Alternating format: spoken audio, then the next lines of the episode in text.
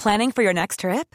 Elevate your travel style with Quince. Quince has all the jet setting essentials you'll want for your next getaway, like European linen, premium luggage options, buttery soft Italian leather bags, and so much more. And is all priced at 50 to 80% less than similar brands. Plus, Quince only works with factories that use safe and ethical manufacturing practices. Pack your bags with high-quality essentials you'll be wearing for vacations to come with Quince. Go to quince.com slash pack for free shipping and 365-day returns.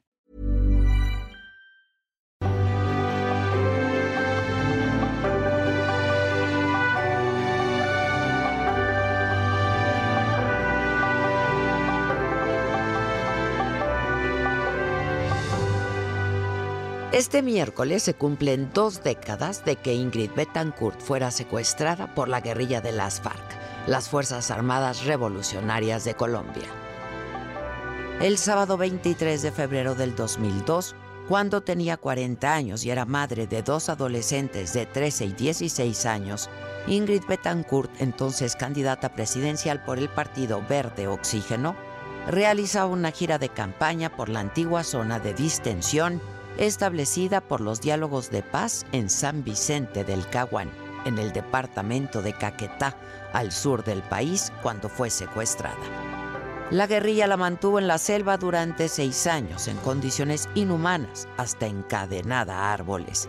El día que se la llevaron, cerca de la una de la tarde, salió de Florencia, a donde había llegado una semana anterior, acompañada de Clara Rojas, su jefa de campaña, del ingeniero Lamprea, conductor, del fotógrafo francés Alan Keller, de la revista francesa Marie Claire y del camarógrafo Mauricio Mesa.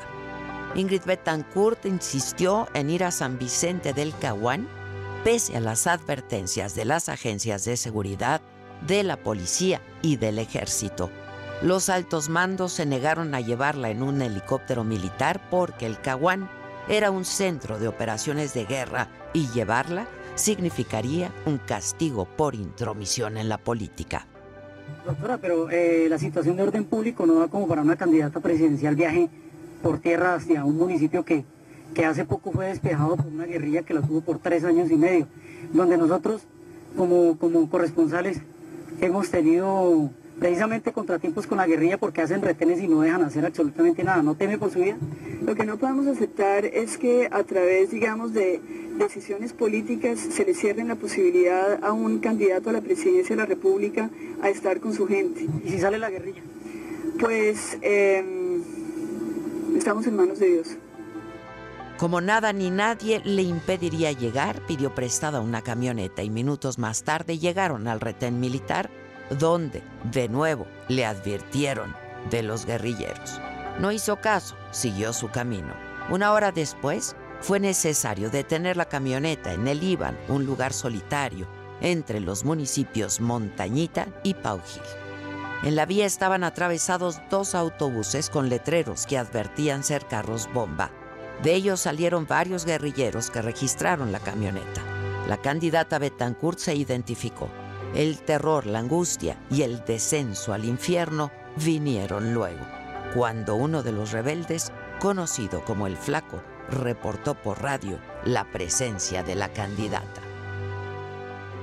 Otro guerrillero pisó una de las minas sembradas por sus propios compañeros. La sangre salpicó por todos lados. La guerra es una mierda, gritó la asustada candidata. Tras varios minutos de confusión, el flaco ordenó a Ingrid y a su comitiva subirse en la parte trasera de la camioneta azul del Departamento Administrativo de Seguridad. En ese viajaba la candidata y ahí mismo subieron al herido mientras otros rebeldes se colgaron del vehículo y su jefe conducía a toda velocidad. Después de 50 minutos llegaron a otro sitio donde los esperaban dos camionetas. Ahí el jefe guerrillero ordenó separar a hombres y mujeres. A Ingrid Betancourt y a Clara Rojas, su jefa de campaña, la subieron en otra unidad rumbo al corazón de la selva. A los tres hombres los transportaron a otro lugar. Al llegar a un establo les dieron de comer arroz y frijoles. Poco antes de la medianoche los subieron a una camioneta y los abandonaron en una zona donde sobrevolaban helicópteros militares y caminaron y lo hicieron por varias horas y al amanecer fueron rescatados por un camión de refrescos que los llevó a la vía principal y ahí tomaron un taxi y contaron a los militares lo que había ocurrido. De Ingrid Betancourt no se volvió a saber nada hasta que junto con otros 14 rehenes fue rescatada el 2 de julio del 2008 en el llamado Operación Jaque, una maniobra impecable en la que no hubo ningún muerto. Todo había cambiado. La amistad entre Ingrid y Clara estaba rota. El amor entre la candidata secuestrada y su esposo Juan Carlos Lecomte murió en la selva. ¿Hay, eh, ¿hay lugar para el perdón? Uy, total. Si no hay lugar para el perdón, no se hizo, no hubo crecimiento espiritual en los siete años. Es decir, no es posible vivir lo que se ha vivido eh, de una manera, es decir, positivizando lo que se ha vivido si no hay perdón. El, perdón es el camino al crecimiento. Es, es muy, muy importante el perdón. Hoy, a los 60 años, Ingrid Betancourt está de vuelta. Lanzó su candidatura a la presidencia de Colombia por el Partido Verde, Oxígeno, y busca, dijo, romper las cadenas que mantienen a Colombia en la corrupción y la violencia. Hoy estoy aquí para terminar lo que empecé con muchos de ustedes en el 2002 con la convicción de que Colombia ya está lista para cambiar de rumbo y cumplir su cita con la historia. Y hoy lo hago junto a un grupo de colombianos extraordinarios que me honran. Estoy orgullosa de estar con ellos, porque ellos como yo estamos decididos a unir y a transformar a Colombia.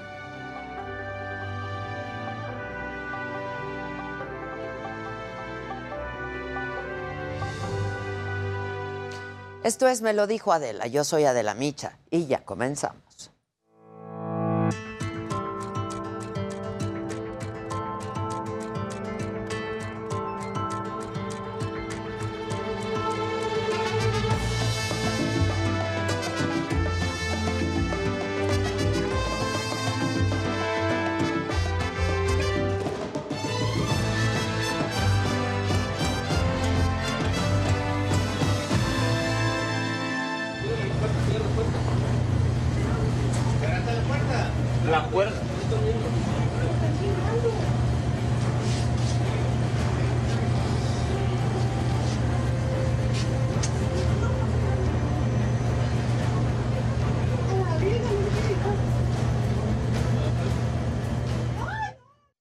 Justo así, a plena luz del día, hombres secuestrando a una persona en San Luis Río Colorado, en Sonora.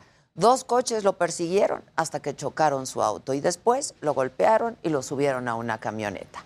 La Fiscalía del Estado ya investiga el secuestro.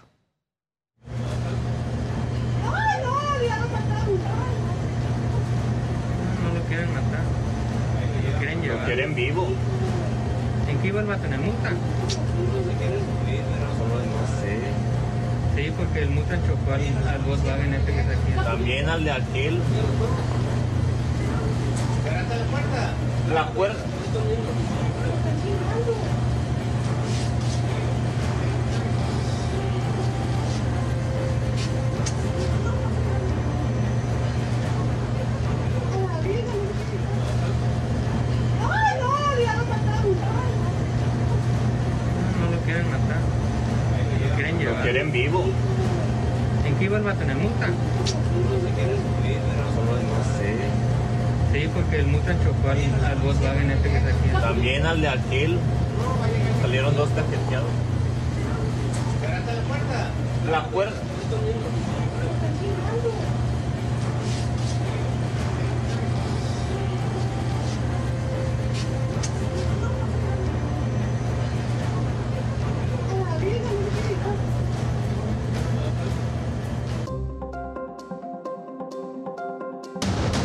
Estados Unidos sigue preocupado por la violencia contra periodistas en México. Ahora el secretario de Estado norteamericano Anthony Blinken pidió más protección para los comunicadores. En respuesta, el presidente dijo esta mañana que Anthony Blinken está mal informado. Lo que él está sosteniendo no es cierto. El ministro presidente de la Suprema Corte, Arturo Saldívar, revela que recibió presiones del gobierno de Calderón por el caso de la guardería ABC. Dice que hubo una operación para proteger a la familia de Margarita Zavala. Hoy puedo dar fe de una operación de Estado para proteger a la familia de la esposa del presidente Identifican a la mujer que encontraron muerta en la alcaldía Tlalpan. Se trata de la conductora y modelo veracruzana Michelle Pérez, 29 años. La Fiscalía Capitalina investiga el caso. Segundo día de enfrentamientos entre migrantes y fuerzas de seguridad en Tapachula, Chiapas. Haitianos y centroamericanos exigen documentos para estar en México.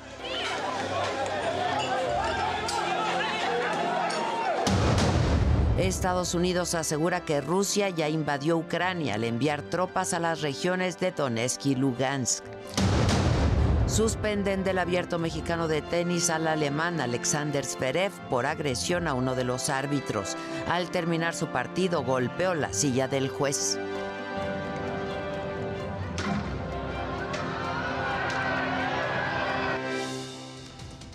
Hola, ¿qué tal? Muy buen día. Los saludo con muchísimo gusto. Y que es miércoles, es 23 de febrero. Esto es Me lo dijo Adela y estas son hoy las noticias.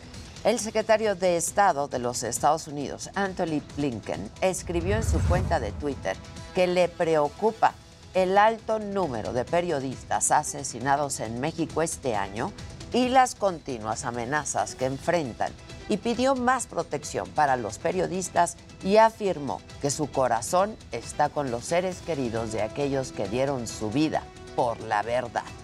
Y bueno, esta mañana ya le respondió el secretario de Estado eh, norteamericano y dijo, el presidente le respondió y dijo, Blinken está mal informado, porque eso que dice, eso no es cierto. Pues yo creo que está mal informado, porque de lo contrario estaría actuando de mala fe.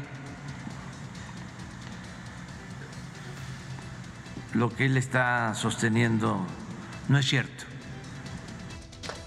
Y bueno, en otros temas, el ministro presidente de la Suprema Corte de Justicia, Arturo Saldívar, presentó su libro 10 años de derechos, autobiografía jurisprudencial. Y en este evento el ministro Saldívar aseguró que el único lado correcto de la historia es el de los derechos de todas las personas, sobre todo de los que menos tienen. Hay mayorías vergonzosas y hay minorías que honran. Hay votaciones que se pierden, pero hay debates que se ganan. Y lo importante es tratar de estar siempre del lado correcto de la historia. Y para mí el único lado correcto de la historia es el de los derechos de todas las personas.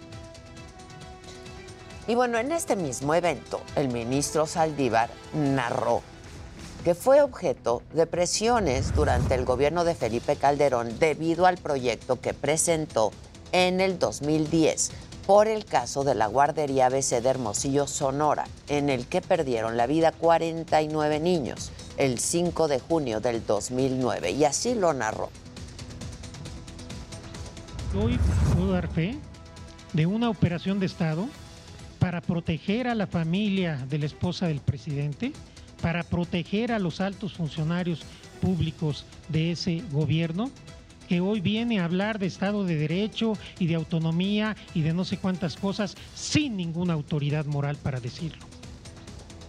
Bueno, y por parte de la familia Calderón y la familia Zavala no ha habido pronunciamiento al respecto hasta este momento. En más información, por segundo día consecutivo, se enfrentaron migrantes y fuerzas federales en Tapachula, en Chiapas. Haitianos y centroamericanos se manifestaron afuera del Instituto Nacional de Migración. Exigen que regularicen su estancia en México, pero durante la protesta lanzaron piedras y palos a las autoridades, a los elementos de seguridad.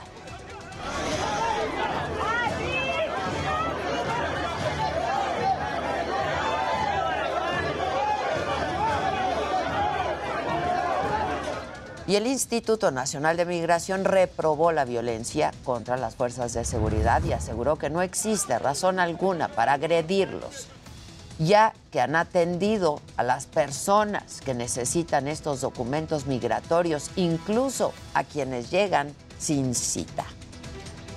En Guerrero, el obispo de la diócesis de Chilpancingo, Chilapa, Salvador Rangel, aseguró que la zona de Quechultenango es muy tranquila, que la intención de militarizarla sería por una revancha política. Esto lo dice a una semana de que pobladores del lugar retuvieron por seis horas a 50 militares que estaban haciendo un operativo. Y así lo dijo el obispo Rangel. Es una, revancha política lo que traen, lo que traen ahí. Y, y pues claro,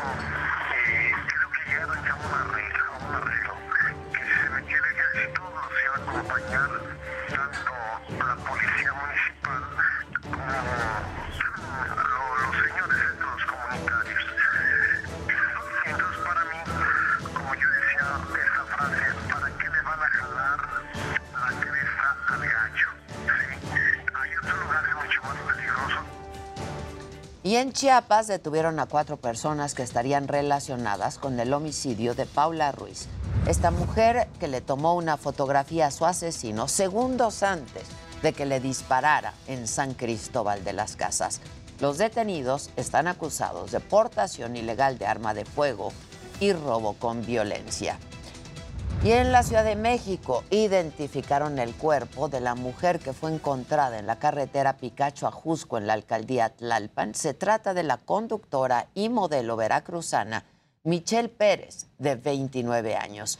La víctima estaba en contra de la violencia de género y apenas el lunes la localizaron sin vida y con signos de violencia. La Fiscalía Capitalina investiga ya este feminicidio.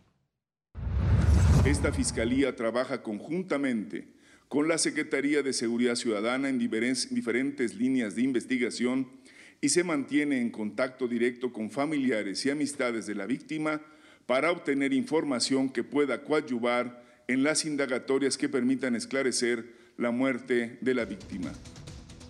Van a reforzar la seguridad en todos los panteones de la Ciudad de México. Van a poner un sistema de cámaras de seguridad que van a estar conectadas al C5, con lo que se pretende evitar otra exhumación clandestina, como la del bebé Tadeo, cuyo cuerpo fue enterrado en Iztapalapa y después fue localizado en una cárcel de Puebla apenas el mes pasado.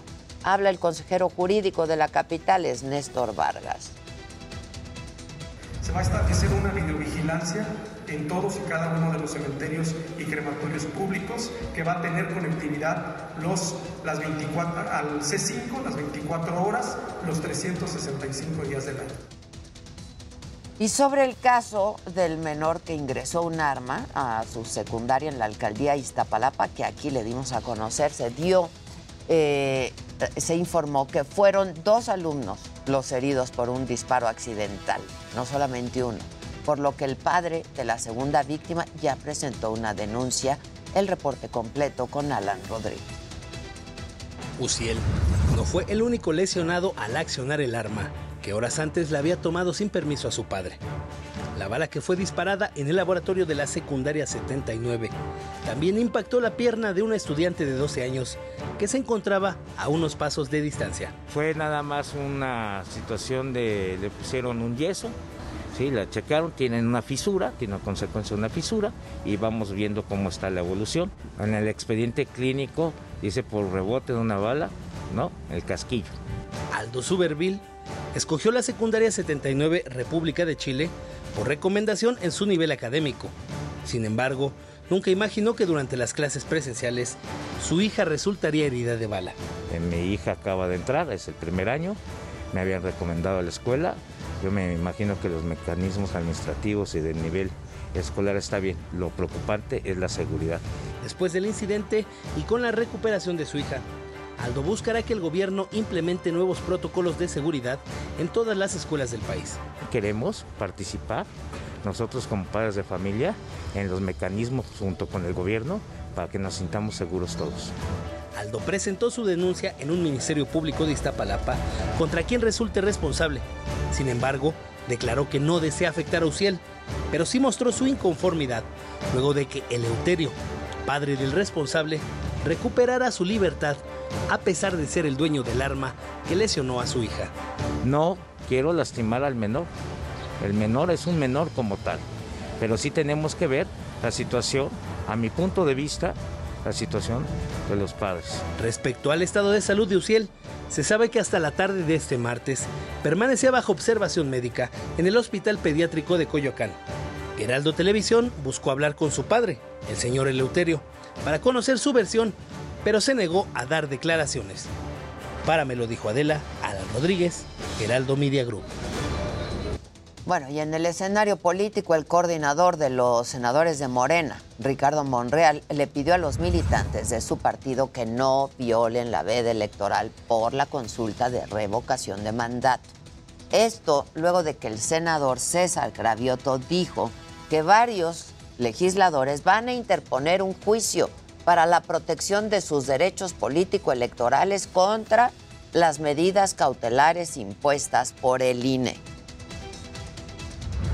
Entonces, eh, quien quiera firmar los pronunciamientos tendrá que firmarlo y asumir, asumir eh, los efectos y las consecuencias que pueden traducirse en procedimientos sancionadores, aun cuando se trate de autoridad. Y el presidente ofreció una comida para agradecer el trabajo de Carlos Salazar Lomelín el día de ayer, quien terminó su periodo ya como presidente del Consejo Coordinador Empresarial. Resaltó su labor durante las negociaciones del Tratado Comercial entre México, Estados Unidos y Canadá. Reconoció además que Salazar Lomelín aceptó los incrementos al salario mínimo y de cuotas para pensiones y otros acuerdos junto con el sector obrero y empresarial. Sin embargo, el presidente reconoció que no todo fue miel sobre hojuelas porque eh, pues, hubo momentos de desacuerdo, pero que fueron más las coincidencias y el respeto por el bien del país. Y vamos rápidamente, los datos de la pandemia. La Secretaría de Salud reportó ayer 18.309 contagios nuevos, 706 muertes. Y esto suma, de acuerdo a cifras oficiales, ya hasta este momento 316.492 fallecimientos. Los contagios bajaron en el comparativo semanal, cayeron un 13.7% con respecto a los casos reportados el martes de la semana pasada. Sin embargo, las muertes aumentaron en un 9.8%, casi un 10% respecto igual a las registradas la semana anterior. En datos de la vacunación, en la última jornada se aplicaron 510.649 dosis. Esto significa que 85 millones de personas, es decir, el 86.5% de los mexicanos mayores de 14 años han recibido por lo menos una dosis. Hay 23.7 millones de vacunas en este momento que no han sido aplicadas. Algunas de ellas, supongo, como han dicho, no han sido registradas en el sistema como ya usadas, pero que ya fueron aplicadas. Y bueno, a pesar de que la Organización Mundial de la Salud recomendó la vacunación de niñas y niños de 5 a 11 años contra COVID-19, en México la única opción para hacerlo es mediante un amparo. Y el reporte lo tiene Gloria Pino. Zoe tiene 5 años y padece epilepsia. Forma parte de los más de 126 millones de niños de 5 a 11 años que no han podido vacunarse en México. Nos vamos a llegar a contagiar de, de- de COVID-19. Yo traigo mis vacunas, su papá, sus abuelos traen vacunas. Pero si yo llego a enfermar y la llego a contagiar a ella, yo no sé si su organismo va a resistir. Su madre ha buscado apoyo del gobierno federal, del gobierno de Nuevo León que permite a los niños de 5 a 11 años vacunarse en Estados Unidos e incluso de la embajada norteamericana, pero no ha logrado conseguir una dosis. Teme el riesgo de que su hija pueda contagiarse, ya que de octubre a diciembre del año pasado presentó crisis convulsivas. En los niños que tienen epilepsia, los tienes que cuidar mucho para que no les den temperaturas eh, un niño que llega a tener temperaturas arriba de 38 grados es peligroso porque desencadena una convulsión. A pesar de que la Organización Mundial de la Salud recomendó la vacunación de niñas y niños de 5 a 11 años administrando una dosis de 10 microgramos, el gobierno de México sigue sin incluirlos en el Plan Nacional de Vacunación. Están vacunando a niños, eh, eh, niñas y adolescentes y Cuba, por ejemplo, ha empezado a vacunar ya desde hace más de seis meses a los niños desde los cinco años. Prácticamente todos los países europeos, todo el continente americano, incluidos los países más pobres, y hablo de países pobres, pobres como Nicaragua, Bolivia o las islas antillanas como República Dominicana. Esto contrasta con otros países que ya les aplicaron el biológico contra COVID-19. La única posibilidad de que niños sean vacunados en México es a partir de batallas legales, en las que abogados como Alma Franco han buscado la vacuna de sus hijos mediante juicios de amparo y ya logró la vacuna de 206 menores de 18 años en Oaxaca antes de que fueran incluidos en el Plan Nacional de Vacunación. El 12 de diciembre pues también presenté una un juicio de amparo a favor de mi hijo y de otros cuatro niños de, estas edades, ¿no? Comprendidas de 5 a 11 años. Y pues bueno, desgraciadamente a, la fecha, déjame decir que no hemos podido ejecutar la orden judicial. Hasta ahora, tres menores de 12 años sin comorbilidades han logrado vacunarse por medio de amparos, dos en la Ciudad de México y otro en San Luis Potosí. En tanto, el país rebasa los 91 mil contagios infantiles y 855 muertes por COVID razón por la cual se han presentado denuncias contra la Secretaría de Salud por violación a la Constitución. Inició obviamente también una carpeta de investigación por el delito de desacato judicial, por el delito de tentativa de homicidio, por el delito de genocidio, pues en agravio de todos los menores a nivel nacional. No hay ningún argumento médico, este, científico, eh, de nada. El único que puede ser quizás si eso es una posibilidad que nos tenían que explicar ellos, es que sea de carácter económico, de no querer invertir dinero público en las vacunas. Para me lo dijo Adela, Gloria Piña, Heraldo Televisión. En información internacional, Estados Unidos, perdón, aseguró que Rusia ya comenzó una invasión a Ucrania. Esto después de que envió tropas a las regiones separatistas de Donetsk y Lugansk. El presidente Biden insistió en encontrar una salida diplomática para este conflicto. This is the beginning of a Russian invasion of Ukraine, as he indicated and asked permission to be able to do from his Duma. So let's begin to. Uh, so I, I'm going to begin to impose sanctions in response far beyond the steps we and our allies and partners implemented in 2014. El presidente ruso, Vladimir Putin, volvió a hablar hace unas horas solamente sobre la situación en Ucrania y aseguró que está dispuesto a buscar soluciones diplomáticas. Lo dijo así.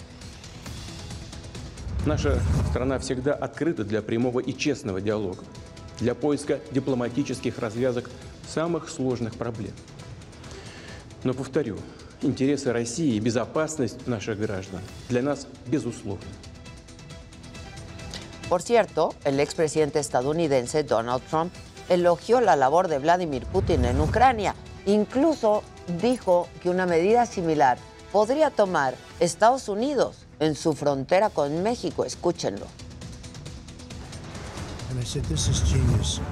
Putin declares a big portion of the Ukraine. Putin declares it as independent. Oh, that's wonderful.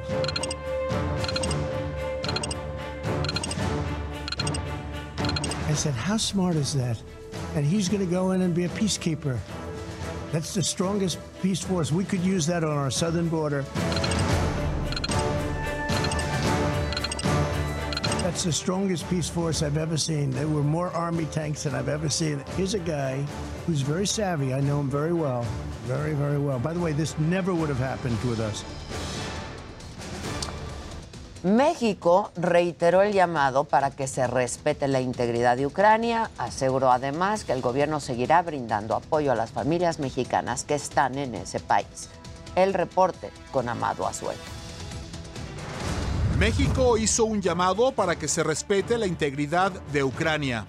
Respaldamos el llamamiento que ha hecho el secretario general de las Naciones Unidas en favor de un proceso eh, pacífico que permita resolver este conflicto, es decir, que apostemos a la diplomacia, a un encuentro político y el respeto a la integridad de Ucrania, que se establezcan los procesos políticos correspondientes y que se evite que se escale el conflicto.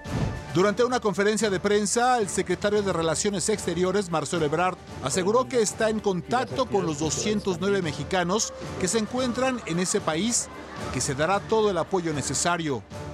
Respecto a la Embajada de México en Kiev, capital de Ucrania, el canciller mexicano dijo que se mantendrá en funcionamiento salvo que esté en peligro. La embajada que va a permanecer no tenemos previsto o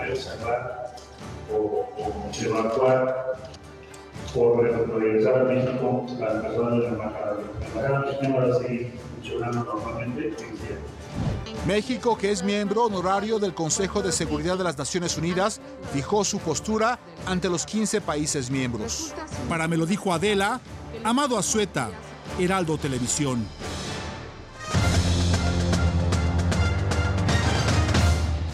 Muy buenos días, Ade. El abierto mexicano de tenis tiene mucha información. Primero, ya estuvo, por supuesto, en escena tu novio, lo hizo de maravilla, sin duda alguna, Rafa Nadal.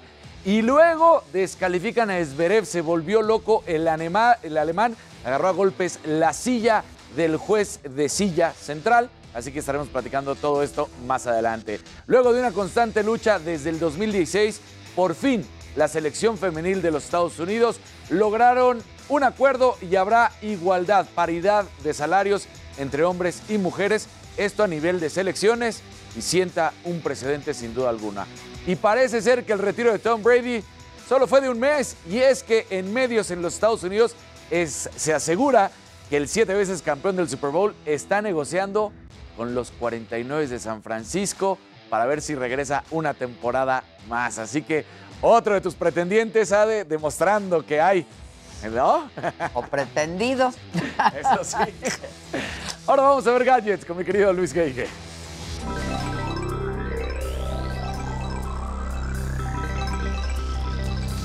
Muy buenos días y bueno, ayer Telcel presentó su red 5G. Inicialmente tendrán cobertura en 18 ciudades, llegando a 40 millones de habitantes. Para fin de año esperan ampliar a 120 ciudades del país. Les cuento los detalles. Por otro lado, los Reels llegan a Facebook a, nive- a Facebook, perdón, a nivel mundial. Esto en la aplicación para iOS y Android. Facebook dice que el video representa casi la mitad de tiempo que las personas pasan en su red social y su formato de mayor crecimiento. Y si se han pre- pre- preguntado cuándo contestar y cuándo no un mensaje de WhatsApp o un correo electrónico, bueno, más adelante les daré algunos consejos al respecto, cuándo sí y cuándo Pero bueno, estimado Jimmy, ¿tú a quién traes? Entre piernas.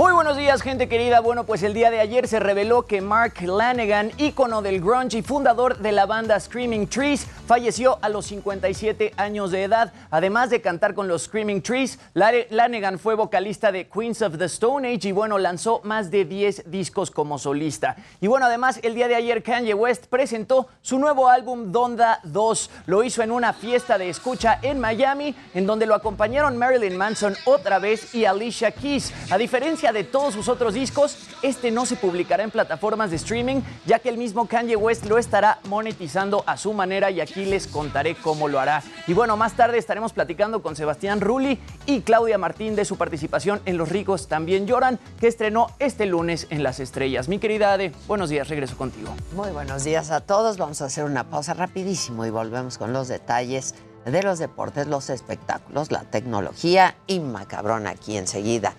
Luego de una pausa, me lo dijo Adela. No se vayan, seguimos transmitiendo incluso en cortes comerciales por nuestra plataforma de la saga, en- ya iba a decir en Facebook, pero no, en YouTube. Y por supuesto nos pueden seguir por Spreaker. Ahora les ponemos el enlace.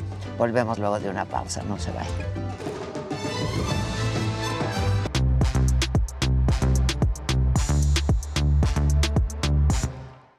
Bueno, pues aquí andamos todos. Aquí está. Bueno. Bueno, aquí andamos por lo pronto. Aquí está. Aquí está.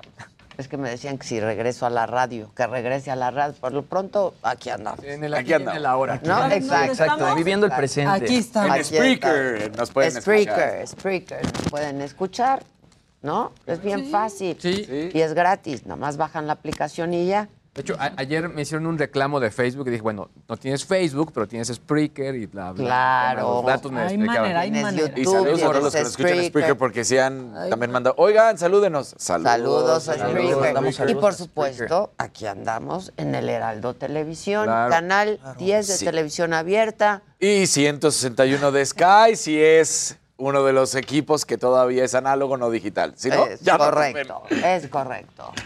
Y en Total Play, Y en Total Play ¿Qué- y en Easy, todo lo que es canal 10. El Total Play también es el 10. El 10, El 10. exacto. Sí. Y en Easy también es 10. Y Teleabierta, que es lo mismo, 10. Listo. Y ahí nos encuentra. y ahí nos encuentran. Sí, señor. ¿Y qué Sí, tenemos para hoy miércoles? Vámonos a lo macabrón.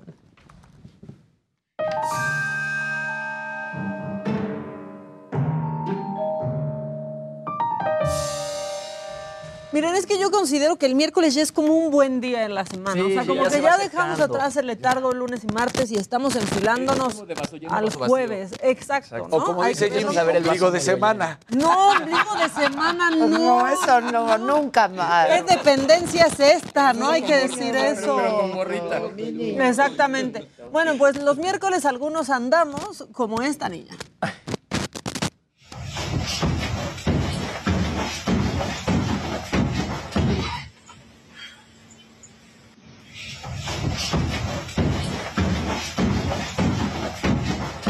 Exacto, la mamá sí. Sí, se ve que lo hace todo el tiempo. ¿Cómo? sí, sí, sí. Si fuera cosa de todos los días. Ha de ser cosa de todos los días. Exacto. Seguramente es cosa de todos los Yo hago días. eso enfrente de mi mamá y me manda a hacer el antidoping. O sea, El alcoholímetro. El alcoholímetro, el marihuanómetro. Bueno, el marihuanómetro no, porque eso no se puede hacer, Pacheco. Exacto, exacto. Bueno, pero otros andan, pues como este niño que solo, solo quiere su helado. No, pero padre.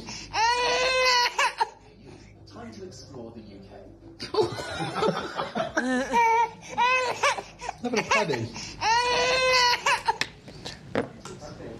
Mejor que un chupón. Ay. Mejor- Y ahora les voy a cantar una canción.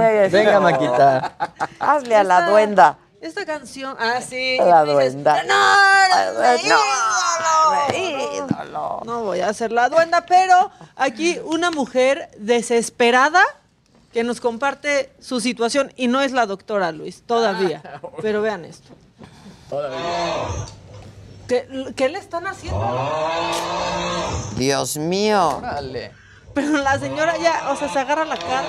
Así no puede dormir, pobre.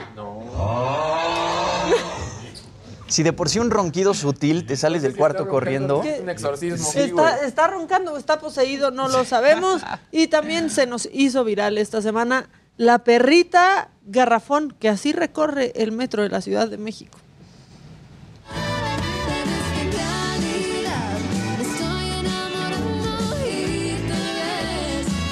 Vean cómo llevan a esta perrita.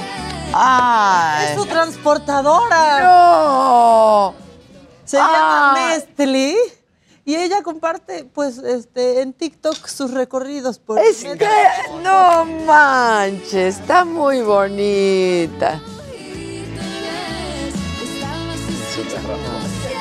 ¿De dónde es la perrita? Aquí, de la Ciudad de México. Solo en México, de verdad, de verdad, solo en ¿Te México. acuerdas al inicio de la pandemia también cuando se protegía a la gente? Claro, con con el garrafón, claro, era una belleza. No dominamos Estaba el mundo increíble. porque no queremos. Exacto. Por favor, ya Porque con el nuestra creatividad. Sí, Aquí peleando con el penacho. Bueno, eh, esta es la primera clase de natación que tiene esta mujer en 80 años y está conquistando la red.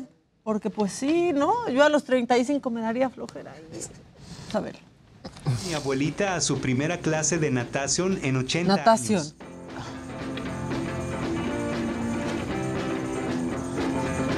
nerviosa.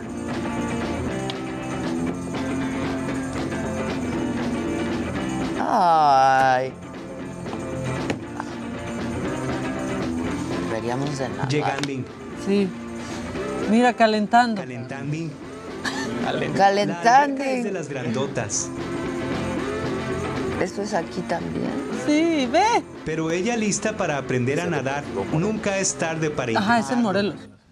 ¿Qué tal? Está Enorme, lista.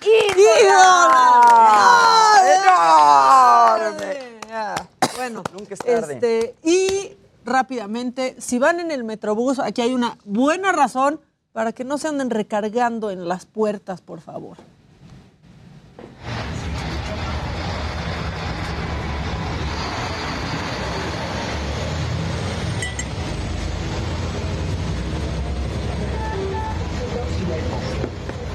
Manches. Por favor, de verdad no se recarguen porque se van, pueden salirse antes de la bajada. Se les toca. Dice, no fue un error, fue para ventilarse. Sí, no, no. Exacto. ¿Es para que entre el aire y se reduzcan los contagios, acaso? Bueno, por favor, ya lo saben. Qué miedo, Si van sí, en el exacto, Metrobús, no se recarguen porque pues nuestras puertas pueden abrir a la menor provocación. Hasta aquí el primer macabro. Oye, ya contestó Margarita Zavala, ¿eh? Por. Twitter. Este. Qué bueno, porque siempre tuitean bien rápido todo, entonces hacía falta que ya Exacto. ¿no? Claro. Calderón así de Ah, no, parece volada. el tuitero más veloz. Bueno, dice, miente Saldívar al decir que ninguna autoridad buscó a los padres de la guardería ABC. Felipe Calderón, desde el día siguiente de la tragedia, tuvimos varios encuentros en Hermosillo y en la Ciudad de México. También tuvieron pláticas con autoridades del IMSS y de salud. Eh, miente al decir que hubo una operación para proteger a mi familia. La concesión fue de años antes de Calderón y fue el propio gobierno federal el que denunció y obtuvo órdenes de aprehensión incluso contra una pariente mía en sexto grado y de otros. Acompañé los esfuerzos del decreto en el que se otorgaron becas, pensiones, tratamiento, seguridad social y apoyo psicológico. En fin, el hilo está largo, pero dice miente. Algo muy importante, nada de lo que dijo ayer aparece en su libro que presentó, solo que se le ocurrió en ese momento. Ya no tenga ocurrencias, señor Arturo Saldívar, y concéntrese en su trabajo, que es la justicia en México, que poco ha hecho por ella en estos tres años. Eso termina diciendo. Este, ¿qué más? Bueno, ¿Tiene- ah, ¿ya acabaste? El que sigue, por favor. Claro que sí. Eso también estuvo macabrón. Sí, estuvo macabro. Eh, al, al puro estilo, por ejemplo, de un John McEnroe, que es al, al que podremos recordar que, que hacía ¿Te rabietas acuerdas que nos lo encontramos? Sí. En la pelea. Y que yo salí nomás tragando palomitas. Ese fue mi momento, Mike Wazowski. En la pelea, sí. Pues bueno, ayer justamente en dobles, además, para que ubiquen quién es Zverev, es el que había terminado el partido a las 5 de la mañana de ayer, ¿no? Entonces, él es... Después de tres horas y media. y 20 minutos. Y 20 Que había sido el más largo de todos. Entonces, bueno, resulta que están en dobles, pierden y la frustración, el enojo, parece que todo bien porque cuando se acercan a la red, saluda a sus contrincantes, todo está bien. El encuentro había sido 6-2, 4-6 y 10-6 y de repente, justo hacia la silla central, empieza a reventar la guitarra. La guitarra, perdón, la raqueta, el puro estilo de guitarra como de un rockero, la revienta y casi le pega en el pie al juez de silla y entonces en ese momento es suspendido ya de manera oficial, expulsado. Ahí viene uno, dos y tres. Pero casi le da. Sí, casi le da en el último. Y de hecho luego... Repitan, repitan. Y luego va a regalar la raqueta y vamos a ver, se la va a regalar a un niño que está ahí, que también alguien se quería aventar, le hace no y se la da al niño, pero el último raquetazo casi le pega en el pie al, al juez. Y, y lo vamos a ver. Ahí los reclamos ya estaban obviamente muy molestos. Este, él estaba junto al brasileño Marcelo Melo. Y bueno, pues el otro equipo era de los británicos, Lloyd Glaspel y el finlandés Harry Heliovara. Entonces ya dicen, sacó el partido, ahí llega y como que todo bien. Y de repente, la furia.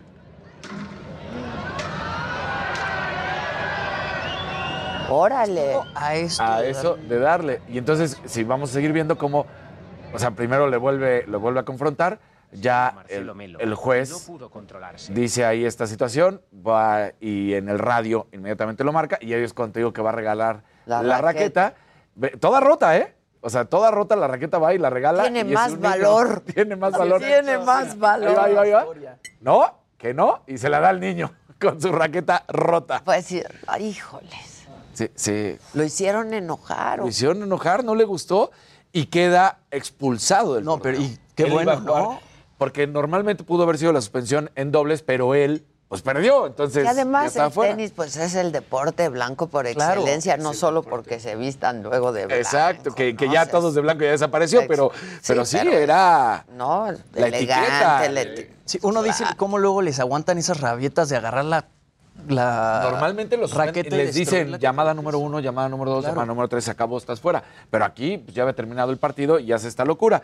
De ahí, bueno, hubo otros encuentros de los que sí, y es que el ranqueado número uno del torneo y el favorito, que es el ruso Daniel Medvedev, que además si llega a ganar, posiblemente ya sea el uno en el ranking mundial, bueno, pues no tuvo problemas para derrotar al francés Benoit por 6-3, 6-4. Mientras tanto, Rafa Nadal, ahí está Rafita, apareció en la cancha principal para enfrentar al estadounidense Denis Kudla y lo derrotó 6-3, 6-2 y avanzó a la siguiente ronda. El juego duró nada más una horita y 16 minutos. Se lo despachó rapidito Rafa, ¿eh? No, no se notó que estuviera Velo, cansado. velo, velo, por favor. Cada músculo. verá. Claro. Dices que ya está más flaco, pero sigue estando fuerte. Ah, no, está fuerte. Está fuertísimo. Está fuertísimo. Lo que pasa es que antes, ponle, eh, voy a inventar, pero ponle que antes pesaba 100 kilos de musculatura, tuvo que bajar por las rodillas y bajó a 80 kilos de musculatura. Sigue estando durísimo, sigue estando muy fuerte, pero perder 20 kilos, pues sí se nota. ve el brazo, por favor. Sí, sí está No, no, no. Ay, mi Rafa, tú muy bien. Ay. Definición. ¿no? Y bueno, el griego Stefano Tsitsipas superó sin problemas, bueno, un poquito complicado, pero sin problemas y avanza a la siguiente ronda, 7-6, 7-6, al serbio Laszlo Jere. Y con esto, bueno, pues ahí está con 200 victorias en la ATP Tsitsipas, que son todos estos de los que he mencionado, son la Next Gen, excepto por Rafa Nadal, claro. Y bueno, una cosa que va a estar padre, en el Zócalo va a haber una clase masiva de box, van a estar las grandes leyendas, por supuesto, encabezados por Julio César Chávez, luego va a estar Roberto Durán, Larry Holmes, Eric el Terrible Morales, y así como el mejor libra por libra, Saúl Canelo Álvarez. Ahí va a estar. Y bueno, todo esto va a ser el 21 de mayo en el Zócalo Capitalino, donde se busca imponer un récord Guinness con 50 mil asistentes. Yo creo que sin duda se espera que lleguen más de 50 mil asistentes. Mauricio Sulaimán, el presidente del Consejo Mundial de Boxeo, dijo que será una fiesta que va a poner de nueva cuenta en el mapa mundial a la Ciudad de México. Sabemos que aquí es ciudad de boxeadores, nuestro país es de boxeadores, aunque últimamente hemos flaqueado. Bueno, pues ahí está Saúl Canelo Álvarez demostrando y estará acompañado de Julio César. Son las dos grandes figuras, uno retirado, el otro actual, ¿no? Padrísimo, para que la gente vaya ahí a, a darle Muy bien. La que sigue, por favor. Uy. La dejen hablar.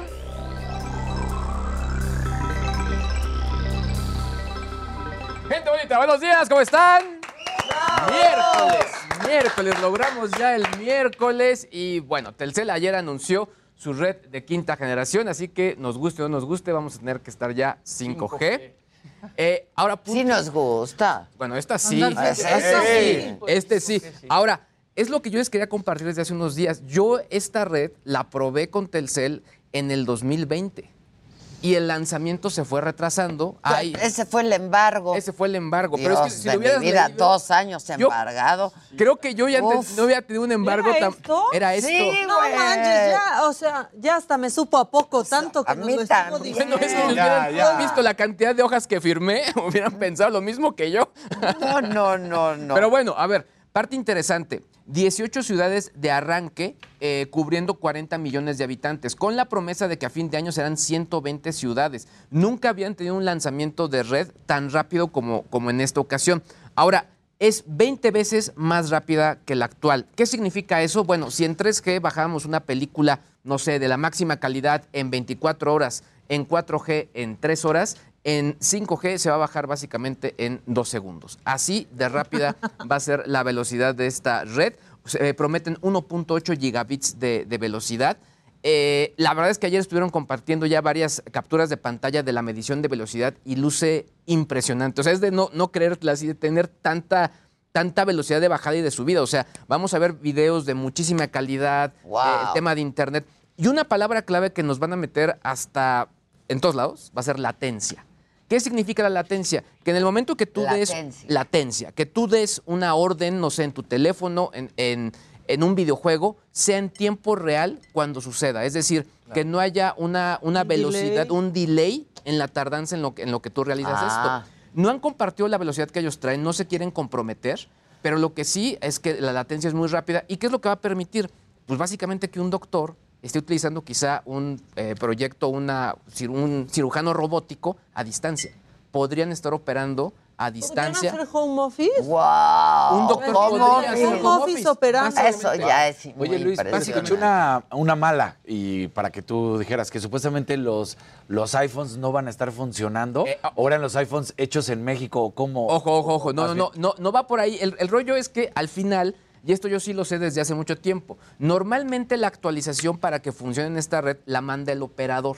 Es decir, va a llegar por vía mensaje de texto un, una- una- un aviso que va a decir actualiza tu teléfono para que puedas correr en las nuevas redes. Solo los Telcel. Con Apple es diferente. Apple siempre dice, no, no, mi ciela. Así no es. Yo mando la actualización. Entonces, lo que ellos calculan es que será un mes en lo que Apple manda la actualización a los usuarios mexicanos para que puedan correr en redes de quinta generación. Y luego también estaba leyendo que... ¿Pero eso cuándo va a ser? Eso ya a partir del próximo lunes empieza el despliegue ya oficial. Ok. Yo creo que ya hay varios que ya incluso ya están em- empezando a ver esto. Y seguramente en el caso de los iPhones será por ahí de, de marzo, seguramente a mediados, finales, ya lo estaremos viendo. ¿Y el Pero que aprox- no va a variar, Luis? Perdón, que aprox un millón de teléfonos son capaces de tener 5G en México. Es lo que estaba leyendo. Eso es... No, eso no puede ser. No, mira, son varios equipos. Lo que sí es un hecho es que sí son, Son más pocos, caros. ajá. son Claro. pocos en Muy cuanto al despliegue de usuarios, pero lo que sí es un hecho es que las marcas que están ahí metidas tienen teléfonos con redes 5G de distintos precios. O sea, yo creo que desde 5 mil pesos ya, ya existen equipos que puedan correr en esta generación. Lo que es un hecho es que cuando no había esta red, te ofrecían este equipo y decías, bueno, es que sin esta red me vale 3.500, con esta red me vale 5.000, pues me voy con el 3.500. Mucha gente tomó esa decisión, o sea, pero lo que sí es que sí hay opciones. Ahora, en cuanto al costo, sí va a, a costar, digamos, lo que ellos te dicen es que si tú tienes un plan que cueste más allá de 600 pesos, ya vas a tener la posibilidad de, de- de correr esta red. Si tu plan tiene un precio menor, te van a pedir que pagues un costo adicional que será como por ahí de 90 pesos para que puedas correr en las redes de quinta generación. Lo que sí aclararon es decir, a ver, si en tu teléfono dice ahí 5G, tu teléfono es 5G, pero no cumples con, la, con el, tener el, eh, esta característica de los planes, no vas a correr esa velocidad. Ah, o sea, tienes que tener Tienes que la tener- característica del Fin- plan. Finalmente necesitas un tipo de SIM, que es la versión 6.2. Yo, por ejemplo, yo cambié mi, ca- mi- mi- mi- nada más para que se den una idea, yo cambié este, mi SIM hace un año y medio y ya es 6.4. ¿Qué es lo que les quiero decir? Que es muy probable que varias de las SIMs que ya tenemos en este momento ya correspondan a, a esta versión. Así que, ¿cómo se verifica? Únicamente sacas la SIM de tu teléfono y ahí dice B 6.2, 6.3, 6.4, básicamente. A ver. Vamos a verlo. Ya ¿sí? están preguntando aquí por la versión 5G. 5G. En No, de hecho. Reloaded. No, ayer, 5G ayer me escribían, reloaded. Oye, si ya tengo el booster, ya funciona inmediatamente la red. Está buenísimo. Te lo preguntó Miguel Bosé. Sí, casi, casi, ¿no? Casi, casi. Está buenazo. Bueno, Pero bueno, ma- a- al- probamos, ¿no? A sí, ver. lo comprobamos y al rato también contestar o no contestar un mensaje de texto. Ah, ok. Como me pasó a mí el otro día, ¿te acuerdas? Exacto. Este, el que sigue, por favor. por favor.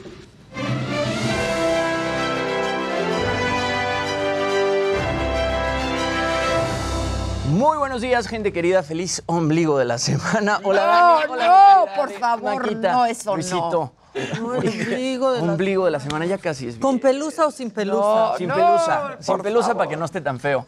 Oigan, bueno, el día de ayer eh, fallece Mark Lanegan, una de las figuras más importantes del grunge. Él fue líder de los Screaming Trees y colaborador de Queens of the Stone Age y falleció a los 57 años de edad. Él funda los Screaming Trees en 1985 y bueno, estuvo en la banda hasta que se separó en el 2000. Después fue vocalista de Queens of the Stone, the Stone Age y sacó 13 discos como solista. Fue íntimo amigo de Kurt Cobain, de hecho él le enseñó esta canción Where Did You Sleep Last Night, que fue la última rola que tocó Nirvana en su Unplugged. Y bueno, la noticia la confirman a través de Twitter diciendo nuestro amado Mark Lanegan falleció la mañana de hoy en su casa en Irlanda, un amado cantante, escritor, autor y músico. Tenía 57 años, no hay más información disponible por el momento. Pedimos respeto para la familia. No se confirmó la causa de su muerte, pero se sabe que en 2021 él estuvo hospitalizado por COVID y estuvo saliendo y entrando de coma. De hecho, publicó un libro que se llama Devil in a Coma, en el que, bueno, habló de su batalla contra el COVID. Una de las secuelas que tuvo de COVID fue que se quedó sordo y luego recuperó la audición después. O sea, cuando estuvo Ay, muy grave de COVID, se quedó sordo y después recuperó la audición. Y bueno, fallece ayer a los 57 años. Híjole. Sí, está fuerte. Y bueno, después de toda la polémica que ha armado Kanye West en las últimas semanas, ayer aprovechó el 02 del 02 del 2022 para presentar Donda 2, que es la continuación del disco que lanzó el año pasado. Hizo, bueno, una escucha, una fiesta de escucha en el Lone Depot Park de Miami, en el que, bueno, estuvieron Marilyn Manson y Alicia Keys. Este disco es un disco que le dedica a su madre, quien fallece en 2007 después de que le hicieron una cirugía, una cirugía plástica que no salió bien. Tiene, tiene 22 canciones, pero lo que realmente llama la atención de este nuevo disco es que no va a estar en ninguna plataforma digital. No va, a estar, no va a estar ni en Amazon Music, no va a estar ni en Spotify, tampoco va a estar en Apple Music. Solo hay una forma legal de escucharlo y es pidiendo un gadget que creó el mismo Kanye West, que cuesta 200 dólares, que solamente puedes pedir a, a través de su página de internet y te mandan un gadget que es pues como un... Les digo que parece una boobie. Parece una ¿Ah, boobie. sí? Creo que tenemos... Está Ah, sí gadget. parece. Chiquitilla. Se llama Stem Player y ahí viene guardado todo el disco Donda 2 de Kanye West. Te llega así a tu casa y ahí, o sea, lo, lo novedoso es que tú puedes poner los instrumentos que quieres que suenen y puedes callar los demás y ahí también puedes mezclar las diferentes canciones del disco. O sea, en vez de disco, en vez de un disco y en vez de poderlo escuchar en plataformas digitales, te manda la boobie. Y la boobie trae una bocina integrada o la puedes conectar este, vía auxiliar Ajá, a un ajá. estéreo o lo que sea. Y lo que así pretende Kanye West es, bueno, quitarle la monetización a Spotify, quitarle la monetización a Apple Music, etcétera, y solo que la puedas reproducir a través de este aparato. o sea, el disco Pero es súper cuesta 200 dólares. Exacto. Cuatro ¿no? mil pesos. Cuatro mil pesos el disco. Sí. Porque no puedes escuchar ninguna otra cosa en el gadget. Sí le, sí le puedes cargar este, Así otra le música puedes. y lo interesante es que, por ejemplo, le cargas una canción diferente y también te la puede de- decomponer en los diferentes Ya. elementos. O sea, puedes cargar tu lista de canciones favoritas. Sí, pero el- el disco de Kanye West nada más va a estar en ese aparato, que después, evidentemente, se va a filtrar. pero es que ahí te va la estrategia. Sea, lo que pasó es que no vendió el gadget como quería, entonces saca el segundo disco para de esta manera forzar a sus fanáticos a comprar el gadget. Exacto. Está muy interesado en la estrategia, la verdad, no está padre. Sí. Y pues quiere cancelar pues, tu- que, Oye, que Marilyn Spotify estaba- y estaba Amazon. ahí en el video, pero sigue siendo muy atacado, ¿no? Por lo de los abusos. Pues lo siguen Pues se lo acusando de abuso merece. sexual y lo siguen Hacemos una pausa, volvemos con mucho más. Hoy es miércoles, sin ombligo de ninguna semana. Ni pelusa. Ni pelusa, es miércoles y viene Javi Derma. Así es que no se vayan porque es miércoles de consulta. Volvemos. Seguimos en YouTube. Sí. Este. Casi me quedo ciego.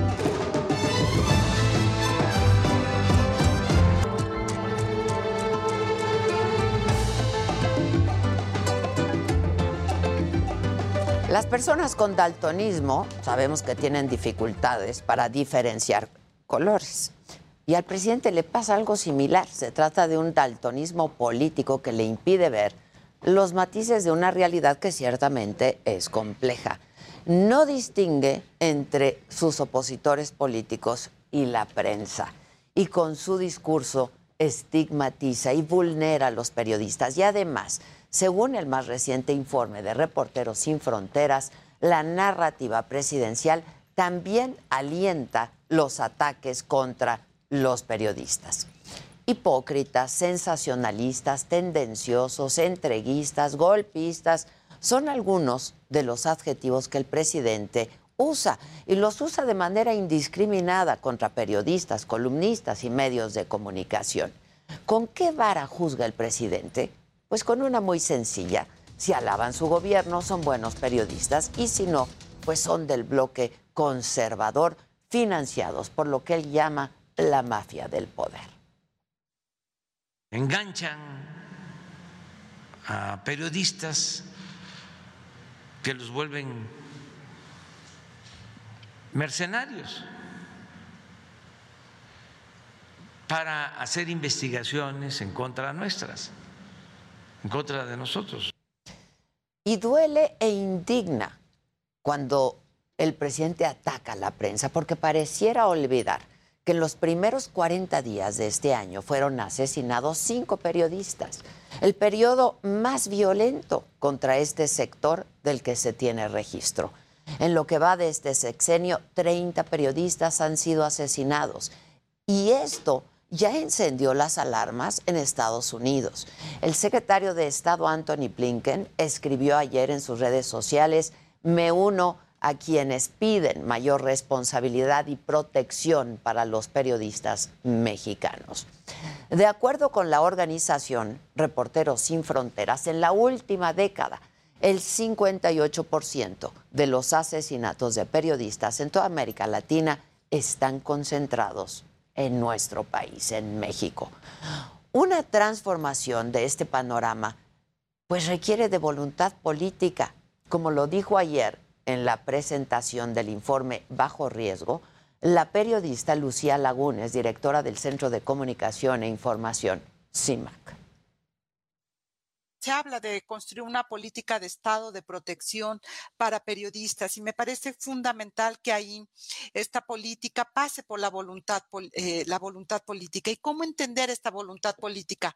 Detener, detener las campañas de estigmatización, detener las campañas de criminalización de las movilizaciones y de la tarea periodística.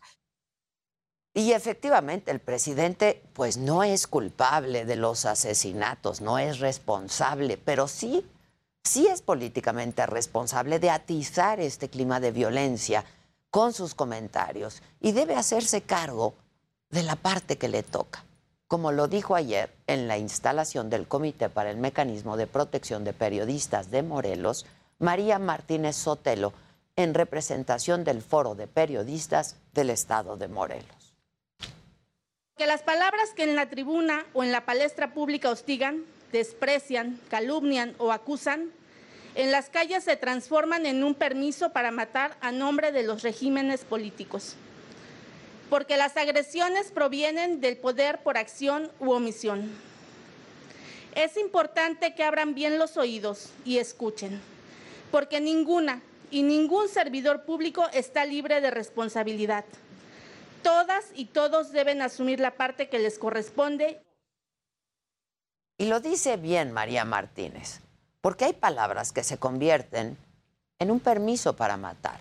Para Reporteros Sin Fronteras, México es el país sin conflicto armado más peligroso para la prensa en todo el mundo.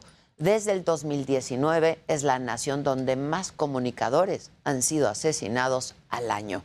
Este informe de Reporteros Sin Fronteras afirma que las fuerzas del Estado tienen, tendrían que proteger a los periodistas.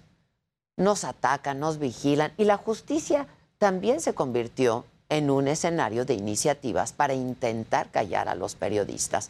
Y ante este panorama, pues las palabras del presidente de estigmatización contra comunicadores no ayudan en absolutamente nada a mejorar las condiciones para hacer el periodismo en este país. Todo lo contrario. Un periodismo crítico es lo que requiere este país. Un periodismo que mire de frente al poder y que lo cuestione.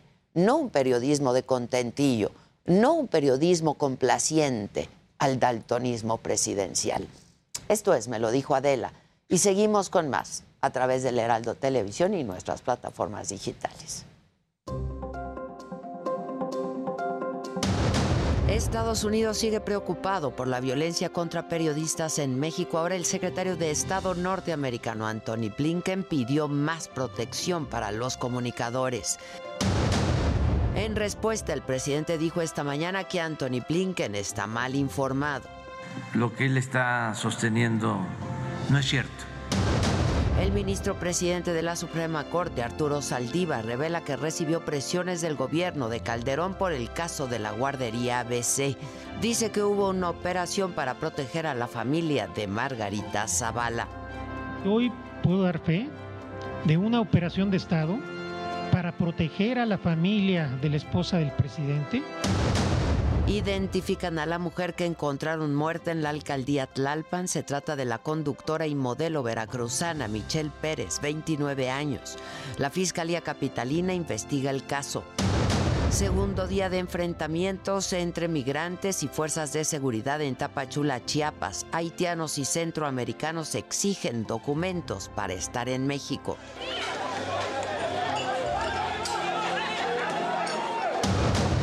Estados Unidos asegura que Rusia ya invadió Ucrania al enviar tropas a las regiones de Donetsk y Lugansk.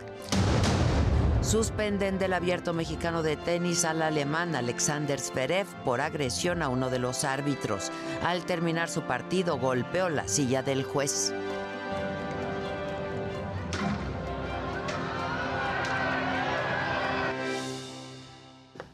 Bueno, hoy en la mañanera el presidente negó que sea preocupante el alto número de periodistas asesinados en México, como lo alertó ayer Anthony Blinken, el secretario de Estado de Estados Unidos, y dijo que él está mal informado porque nada de lo que dice es cierto y pidió a la secretaria de Relaciones Exteriores que le informe caso por caso sobre las investigaciones de periodistas muertos. Incluso aseguró que Blinken está siendo influenciado por conservadores. Pues yo creo que está mal informado, porque de lo contrario estaría actuando de mala fe. Lo que él está sosteniendo no es cierto.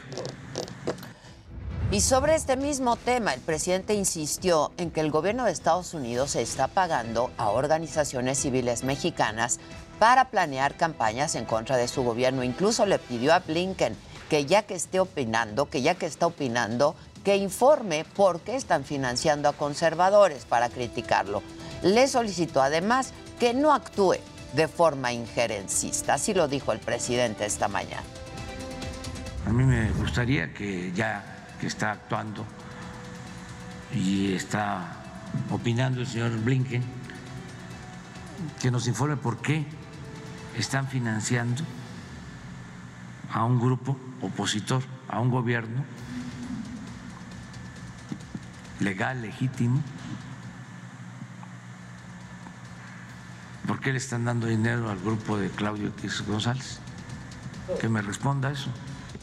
Y sobre la tensión en Ucrania, el presidente rechazó cualquier intento de invasión, eh, se manifestó a favor de la no intervención y la autodeterminación de los pueblos. Subrayó que hacerlo es contrario al derecho internacional de las naciones. Repitió la frase de Benito Juárez, el respeto al derecho ajeno es la paz, porque dice él que se les olvida a los políticos extranjeros y ahí andan de metiches. No aceptamos que un país invada a otro, no hay ninguna razón, es contrario al derecho eh, internacional de las naciones. Y esa es la política que México ha sostenido. Vamos ahora con mi compañero Francisco Nieto, tiene más información de la mañanera, sigue en Palacio Nacional. Paco, ¿cómo estás? Buen día. Adela, ¿qué tal? Muy buenos días. Seguimos aquí en Palacio Nacional y una de las cosas que el presidente comentó en esta mañanera explicó que se están privilegiando la, la renegociación de concesiones otorgadas en otras Bueno, se nos cortó con uh, Paco Nieto, pero ahora eh, retomamos la llamada. Vamos a conversar en unos minutos con eh, el obispo de Chilapa, porque yo les informaba cuando inició el, programa que eh, el obispo Salvador Rangel, el obispo de Chilpancingo, Chilapa, aseguró que la zona de Quechultenango es muy tranquila y que la intención de militarizarla sería por una revancha política. Esto lo dice el obispo a una semana de que los pobladores del lugar retuvieron por seis horas a 50 militares que estaban haciendo un operativo. Vamos a escuchar lo que dijo el obispo y ahora hablamos con él. Es una, revancha política lo que traen, lo que traen ahí. Y pues claro,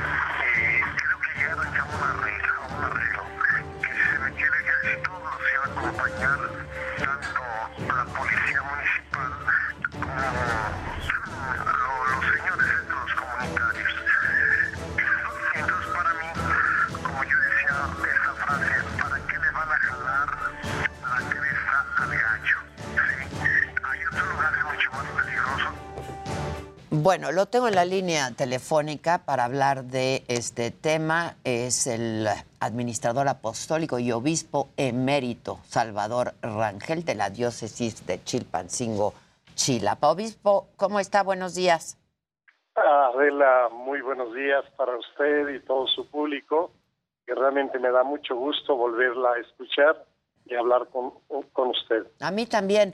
Oiga, obispo, este, usted habla ahí de pues que hay mucha tranquilidad en el lugar, pero por algo llegaron los militares, ¿no? A hacer una inspección. Bien, todo se originó del pasado 6 de junio en las elecciones, donde en Guerrero muchos presidentes municipales y también otros cargos políticos pues fueron impuestos por el, el narcotráfico. Y entonces en la campaña para la gubernatura hubo dos zonas muy especiales, esta zona de Quechultenango y la Sierra, donde eh, ganó a, grandemente, abrumadoramente, el, el PRI, en ese tiempo el candidato Mario Moreno, así se llama. Y entonces eh, le dieron un gran susto a Morena eh, en, en ese lugar. Y entonces yo también les he declarado que conozco pues toda la diócesis, así como la palma de mis manos, yo me la paso viajando constantemente y en esa zona es la más tranquila. Eh, ahí hay un otro grupo, vamos a decir, de narcotraficantes, que por cierto su negocio no lo tienen acá en esta zona, es fuera, fuera del estado de Guerrero, donde operan ellos, pero sí tiene una gran influencia política por el servicio social que ellos han realizado en toda esta zona. ¿De qué grupo me está hablando, obispo? Bueno, se llaman los ardillos. Los ardillos, justamente. Pero eh, se dice que se dice dígame. que tienen presencia ahí. No, sí, ahí viven, ahí, ahí actúan. Entonces, esta- es toda esta zona que se llama desde Petaquillas, eh, Mochitlán, Quechu- Quechultenango, Colotlipa, Tistla, eh, Chilapa, por ejemplo. Y entonces, esos señores han metido orden, disciplina en esos lugares. Yo, yo puedo afirmar, y la gente lo puede decir, la gente eh, entra, sale, no hay levantones, no hay cobro de piso, ellos se oponen a que distribuyan la droga, sobre todo la droga dura que distribuyen por acá, que le llaman el hielo, el ice. Entonces, eh, realmente es la parte más tranquila, más pacífica de Guerrero. ¿Y por qué intervinieron? Yo ya sabía desde antes. Pues porque están ahí, obispo. Ahí están. Pues por eso interviene eh, la autoridad. Bueno, por eso llegan pero- los militares, ¿no? Que llegaron a hacer una asunto- inspección. Sí, fueron a hacer una inspección desde un, desde un día antes. Yo los vi, yo los vi que iban camiones y, y muy mucho ejército y la Guardia Nacional. Desde, desde un día antes yo lo vi. Pero la cosa, bueno, fueron a inspeccionar, pero sí en la parte más tranquila del Estado. Es lo que yo decía una frase que se hizo famosa, ¿para qué le jalan la cresta al gallo? Si tenemos lugares muy peligrosos, por ejemplo, Acapulco, Iguala, Huitzuco, el mismo Chilpancingo. Aquí continuamente, casi todos los días hay asesinatos, eh, levantones. Eh, ¿Por qué no le ponen más eh, cuidado a estos lugares más peligrosos? Y sí, allí en, en esa zona está este grupo delictivo, pero vamos a, a decir, ellos mantienen el orden, mantienen la disciplina en ese hueco político social que Usted el dice gobierno. que ahí no hay violencia. Aunque ahí No están y ahí operan, no hay violencia. No, no hay violencia en esos, en esa zona. Ya. ¿Y usted habla de esta revancha política por las elecciones del 6 de junio? Sí, exactamente, porque ahí estuvo a punto de perder la gobernadora actual, eh, la hija de don Félix, el ex senador o senador con licencia. Entonces, yo ya sabía que de alguna manera Morena o Félix o, o- o el gobierno actual iban a, a clavarle el colmillo a estas personas donde perdió, porque vamos a decir que Chultenango fue el meeting más grande que tuvo el PRI en Guerrero y, y, lo, y en otro lugar que acá se llama Mazatlán. Y yo para mí que fue más bien una revancha política de meter el ejército a ese lugar y como usted ya lo dijo, fueron retenidos. Al último llegaron a un Re- arreglo. re- retenidos por seis horas a 50 militares, obispo. Sí, exacto. Es que se levantó el pueblo. Es que el pueblo, pues, eh, vamos a decir, está como allá en el norte con el Chapo. Eh, quieren y defienden más a esta gente que la misma autoridad. Porque desgraciadamente ellos se metieron unos días antes muy arbitrariamente y, eso molestó a la población. Si están tranquilos, si están en paz, ¿a qué tenía que meterse la Guardia Nacional y el Ejército? ¿Usted intervino, obispo, eh, de alguna manera para que los liberaran? No, en esa vez yo no, no, no, no, tu, no tuve que ver nada. Ya, porque usted ha, ha intervenido, ¿no? Este, en varias ocasiones. Sí, en muchas ocasiones, eh, y por eso yo hablo eh, así en conciencia. También hay otros grupos muy violentos, y, y vamos a decir, eh, por ejemplo, la zona de Chilapa, acuérdense, hace eh, cinco o seis años no se podía caminar, muertos y muertos y muertos por otro grupo delictivo, eh, los famosos rojos. Pero afortunadamente tomaron prisionero al jefe de los rojos y poco a poco fueron eliminando ese grupo y ahorita también vamos a decir Chilapa, eh, vamos hasta la montaña arriba, Tlapa, que es un lugar tranquilo y un lugar seguro. Y, y es lo que yo insisto, o, o hay inexperiencia de parte de la de la gobernadora, porque sí va entrando, ella nunca había gobernado, o, del secretario de seguridad, que es un marino que trajeron de Acapulco, tendrá muchos títulos, pero le falta la experiencia. Entonces, o, fue una inocentada de mandar el, pero yo no creo que sea una inocentada lo que de mandar el, la policía, eh, la Guardia Nacional y el Ejército, pero eso eh, a mí me causa curiosidades al arreglo que llegaron. Usted sabe qué arreglo llegaron ya el Ejército y la Guardia, de que cuando entraba el Ejército ahora o la Guardia Nacional a esos lugares, les iban a avisar para que los acompañaran la policía municipal, Municipal, y, los, sí, sí, sí. y los comunitarios. Está bien, está bien. Eh, eso fue fue la conclusión. Pues está bien, pero es una locura que tenga que ir, ¿no? La, la, la policía municipal acompañando a militares. Pero mire, Adela, es que ya la autoridad, vamos a decir aquí, ya no tiene peso moral las gentes y no confían en ellos y, y confían más en esos señores, los narcotraficantes, porque sí les ayudan, sí los protejan, los protegen eh, y, es eh, donde, eh, por ejemplo, uno, uno de esos señores me decía, lo que quiero es ya vivir en paz, vivir tranquilos, que no haya violencia. Es el único que he escuchado que me ha dicho, tenemos que reconstruir Guerrero. De un político no, yo no lo he escuchado, pero este narcotraficante me ha dicho, tenemos que reconstruir Guerrero. Queremos, por ejemplo, la zona de Chilapa, que sea como acá, que la gente entre, salga. Pero entonces esta sería una manera de negociar con el narco. Bueno, es eh, eh, yo bueno, el es un papel que tendría que hacer la autoridad. Sí, por eso Pero le si digo. no la si no la hacen ellos, ¿quién la va a hacer? Pero usted está a favor de negociar con el narco? Exactamente, pero uno negocia, eh, porque la palabra negociar. Pues es que me está diciendo hay que dejarlos operar porque no hay violencia, entonces hay que dejarlos operar y no pasa nada porque ahí no hay violencia. porque está tranquila la situación. Y es lo que yo digo, hay otros lugares donde son muy duros, donde sí hay violencia, por ejemplo, el Acapulco, vamos a decir, Iguala, Huitzuco. Eh, bueno, pero es lo que yo es lo que yo creo, yo así veo las cosas, Adela. Sí, ya me lo ha dicho antes, usted incluso se ha ofrecido, ¿no? Para eh, eh, para intervenir entre las autoridades y estos grupos.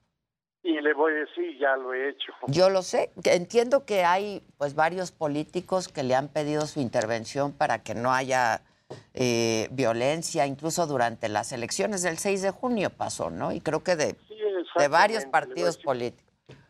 Exactamente, Adela, así ha sido. Y entonces Este, usted va y qué les dice a ellos, oigan, este, hay como Pues- cosa suya, que no haya violencia, o cómo. No, pues sí, yo hablo con ellos. Por ejemplo, yo ya he contado un caso en el norte del, del estado, eh, lo que es eh, Asco, Pilcaya, Tetipac. Ahí había un, un, un señor muy violento, ¿sí?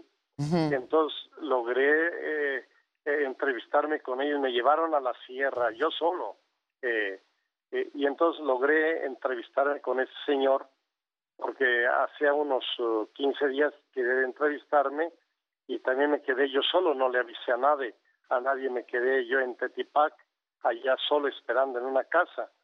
Pero vienen, ven la confianza, la buena voluntad de estas personas y, y entonces yo, yo les pedí, por ejemplo, que ya no asesinaran a civiles y menos dentro de la ciudad.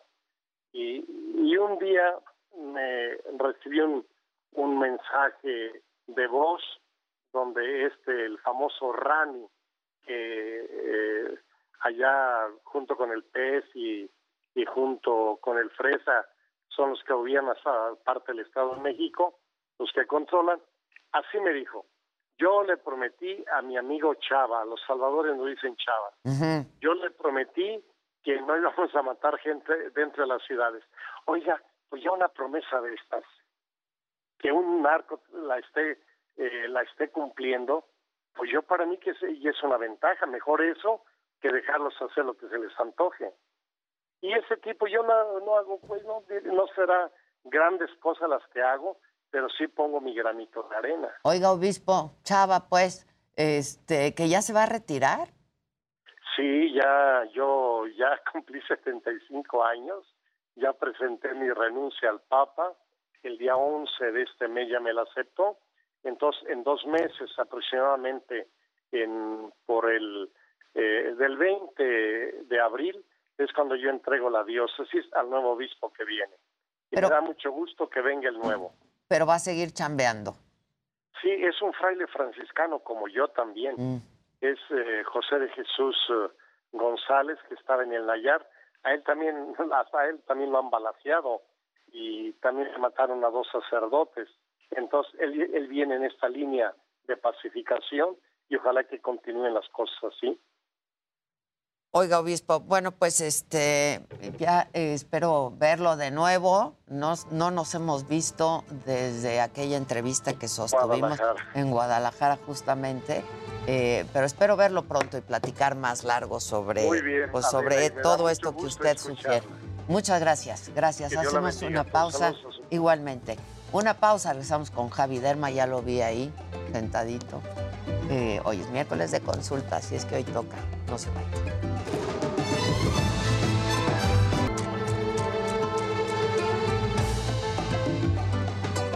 Amigos de Me lo dijo Adela, muy buenos días. Estamos ubicados en estos momentos en la alcaldía Iztapalapa. Exactamente es el eje 3 Oriente a la altura de la estación del metro Escuadrón 201, donde como pueden observar en las imágenes del Heraldo Televisión, tenemos un grupo de transportistas quienes están pidiendo que salga el servicio de mototaxis de sus rutas. Se trata de transportistas de la ruta 14 que opera por supuesto aquí en la alcaldía Iztapalapa y están bloqueando esta importante arteria. Lamentablemente ya se ve afectada la circulación y por supuesto muchas personas que utilizan la línea 5 del Metrobús, la cual está totalmente parada en ambas direcciones.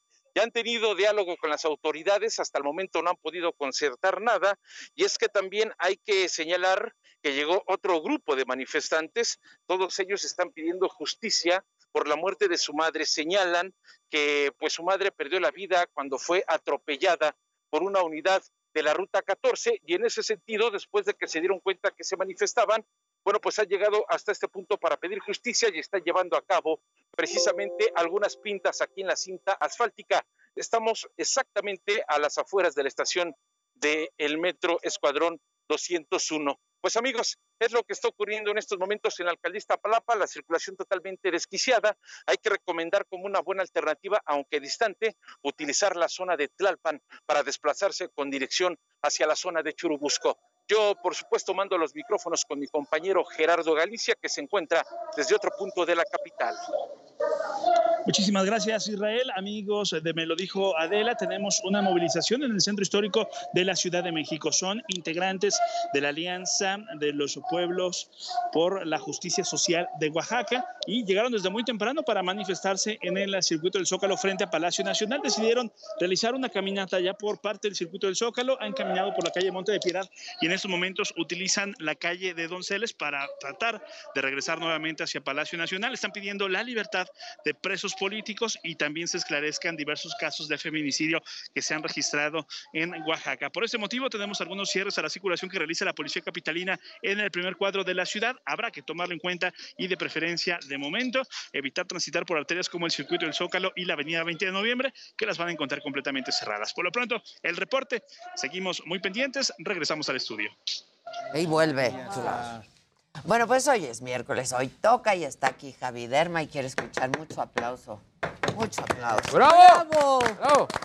El dueño de nuestra piel. Exacto. ¿Cómo estás, mi Javi? Muy bien, feliz de estar compartiendo con esta Nosotros hermosa más. familia. Nosotros más. Y dentro de la pandemia también cambiaron muchos de los hábitos de higiene y había gente que decía, bueno, si no salgo a trabajar diariamente y estoy en home office. ¿Para qué me baño? ¿Para qué me baño? No, no. Me lavo el pelo una vez a la semana, me lo lavo dos veces a la semana y nada más se medio cambiaban de ropa. Bueno, hay veces que ni, pi- ni de pijama se cambiaban. Entonces, esto hace obviamente que la piel es un órgano de barrera y que poco a poco se vayan eh, pegando algunas de las contaminantes que se encuentran en la superficie del medio ambiente.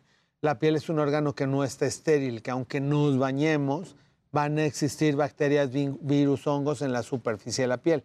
Pero si no nos bañamos, pues con más ganas se van a ir acumulando. Entonces de repente hay gente que dice, bueno, es que tengo la caspa, tengo el cabello muy grasoso, eh, se me están cayendo algunos mechoncitos de pelo. Y en el interrogatorio les preguntabas, bueno, ¿cuántas veces se está lavando el cabello? Y era así de que dos veces a la semana. Y utilizan aparte champús o sustancias muy agresivas porque para querer cortar la grasa que se fue acumulando utilizaban eh, jabones de ropa, de estos de jabonzote o diferentes otras marcas para que cortara de raíz la grasa. Sin embargo, eso la piel lo ve también como una alteración y al cortar de forma tajante con nuestros detergentes la grasa, pues va a producir el mecanismo, eh, la piel como mecanismo de defensa más grasa todavía. Generalmente vamos a hablar hoy de foliculitis. La foliculitis se presenta como un proceso infeccioso en cualquier área del cuerpo en donde exista vello o cabello. Entonces puede pasar en la piel cabelluda, puede pasar en la espalda, en el pecho, los hombres que tienen pelo en pecho, en axilas, en la ingle, en cualquier lugar donde haya pelo. Esta, por ejemplo, es una imagen de la nuca, en donde hay gente que tiene una infección tipo acné tan importante en la nuca que el problema de la foliculitis es que es un proceso inflamatorio mucho más severo que el acné. Entonces, como es una inflamación más grande, puede producir una cicatriz por debajo de la piel y va a producir, por ejemplo, en esta fotografía, que ya no le salga barba o que ya no le salga pelo en la nuca o que ya no le salga pelo en la axila, porque se va a ir haciendo el absceso con todo y el pelito y se va a ir destruyendo. Entonces es un ¿Es lo absceso. que se conoce como el vello enterrado? Es como un vello enterrado. Sin embargo, llega a tomar tal dimensión que hay gente que no puede ni bajar el brazo. O sea, tiene que andar como robot porque al bajarlo le duele demasiado y llega a ser incapacitante. Al ser una infección, pues requiere tratamientos tomados con antibióticos que nos ayuden a ir matando esa bacteria. Sin embargo, si es algo leve, pues realmente son el tratamiento, son medidas higiénicas de lavarse la cara en la mañana y en la noche, utilizar un champú adecuado. Hay muchos champús que dicen champú DS, que es dermatitis seborreica, porque hasta el 30% de la población sí puede producir una grasa más densa de lo normal y generalmente los folículos de la nuca son mucho más fuertes que los de las otras áreas del cuerpo. Entonces en la nuca es muy común que se entierren estos vellitos y que se queden así como en esta imagen y que se vayan viendo como, como granos enterrados, pero se va viendo cada vez más ralito el pelo porque el pelo se va muriendo. y en otro porcentaje de personas también tienen mucha hipersensibilidad en la barba. Entonces el hábito de cómo se van a rasurar tiene que ver mucho con que no se les esté enterrando el pelo, porque hay gente que llega a estar haciendo cicatrices queloides, obviamente destruye el pelo y pues únicamente se van a ver las cicatrices. Aquí que tenemos varias barbas privilegiadas, ¿cómo le hacen para no traer tanto grano? Pues creo que también la, eh, la forma de rasurarse es muy importante, ¿no, Javi? O sea, primero calentar la zona, lograr que se abran los poros, rasurarse y luego limpiarse otra vez con agua caliente, ¿no? Para que no se quede este, la crema dentro de los poros.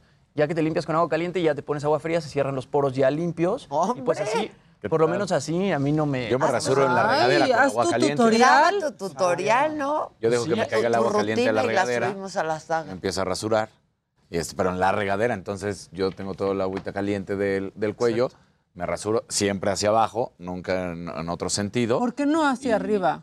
Porque hacia arriba, lo que pasa es que el pelo tiene un grosor que si lo estás cortando en diferentes direcciones, queda la punta como una navaja. Y esa navajita, cuando empieza a crecer, si se dobla tantito, se vuelve a enterrar. Entonces hay gente que trae ahí tres centímetros de pelo enterrado Sí. y Ah. llega un Hijo. momento en el que ese mismo pelo actúa como cuerpo extraño y se empieza a hacer la foliculitis con el pelo enterrado. Entonces, tips muy bien los dijeron. Hay gente que se queda así también media hora en el vapor y casi leyendo el periódico. Eso también es dañino, entonces tienen que llegar a lo que es ponerse fomentos de agua caliente, que para que se dilate un poquito el poro, y el vello llega a salir un poquito más. Entonces, cuando pasan la rasuradora, se corta más profunda la raíz. Entonces, al cerrarse el poro, queda el vellito por adentro y ya no está la espícula por afuera lastimándolo.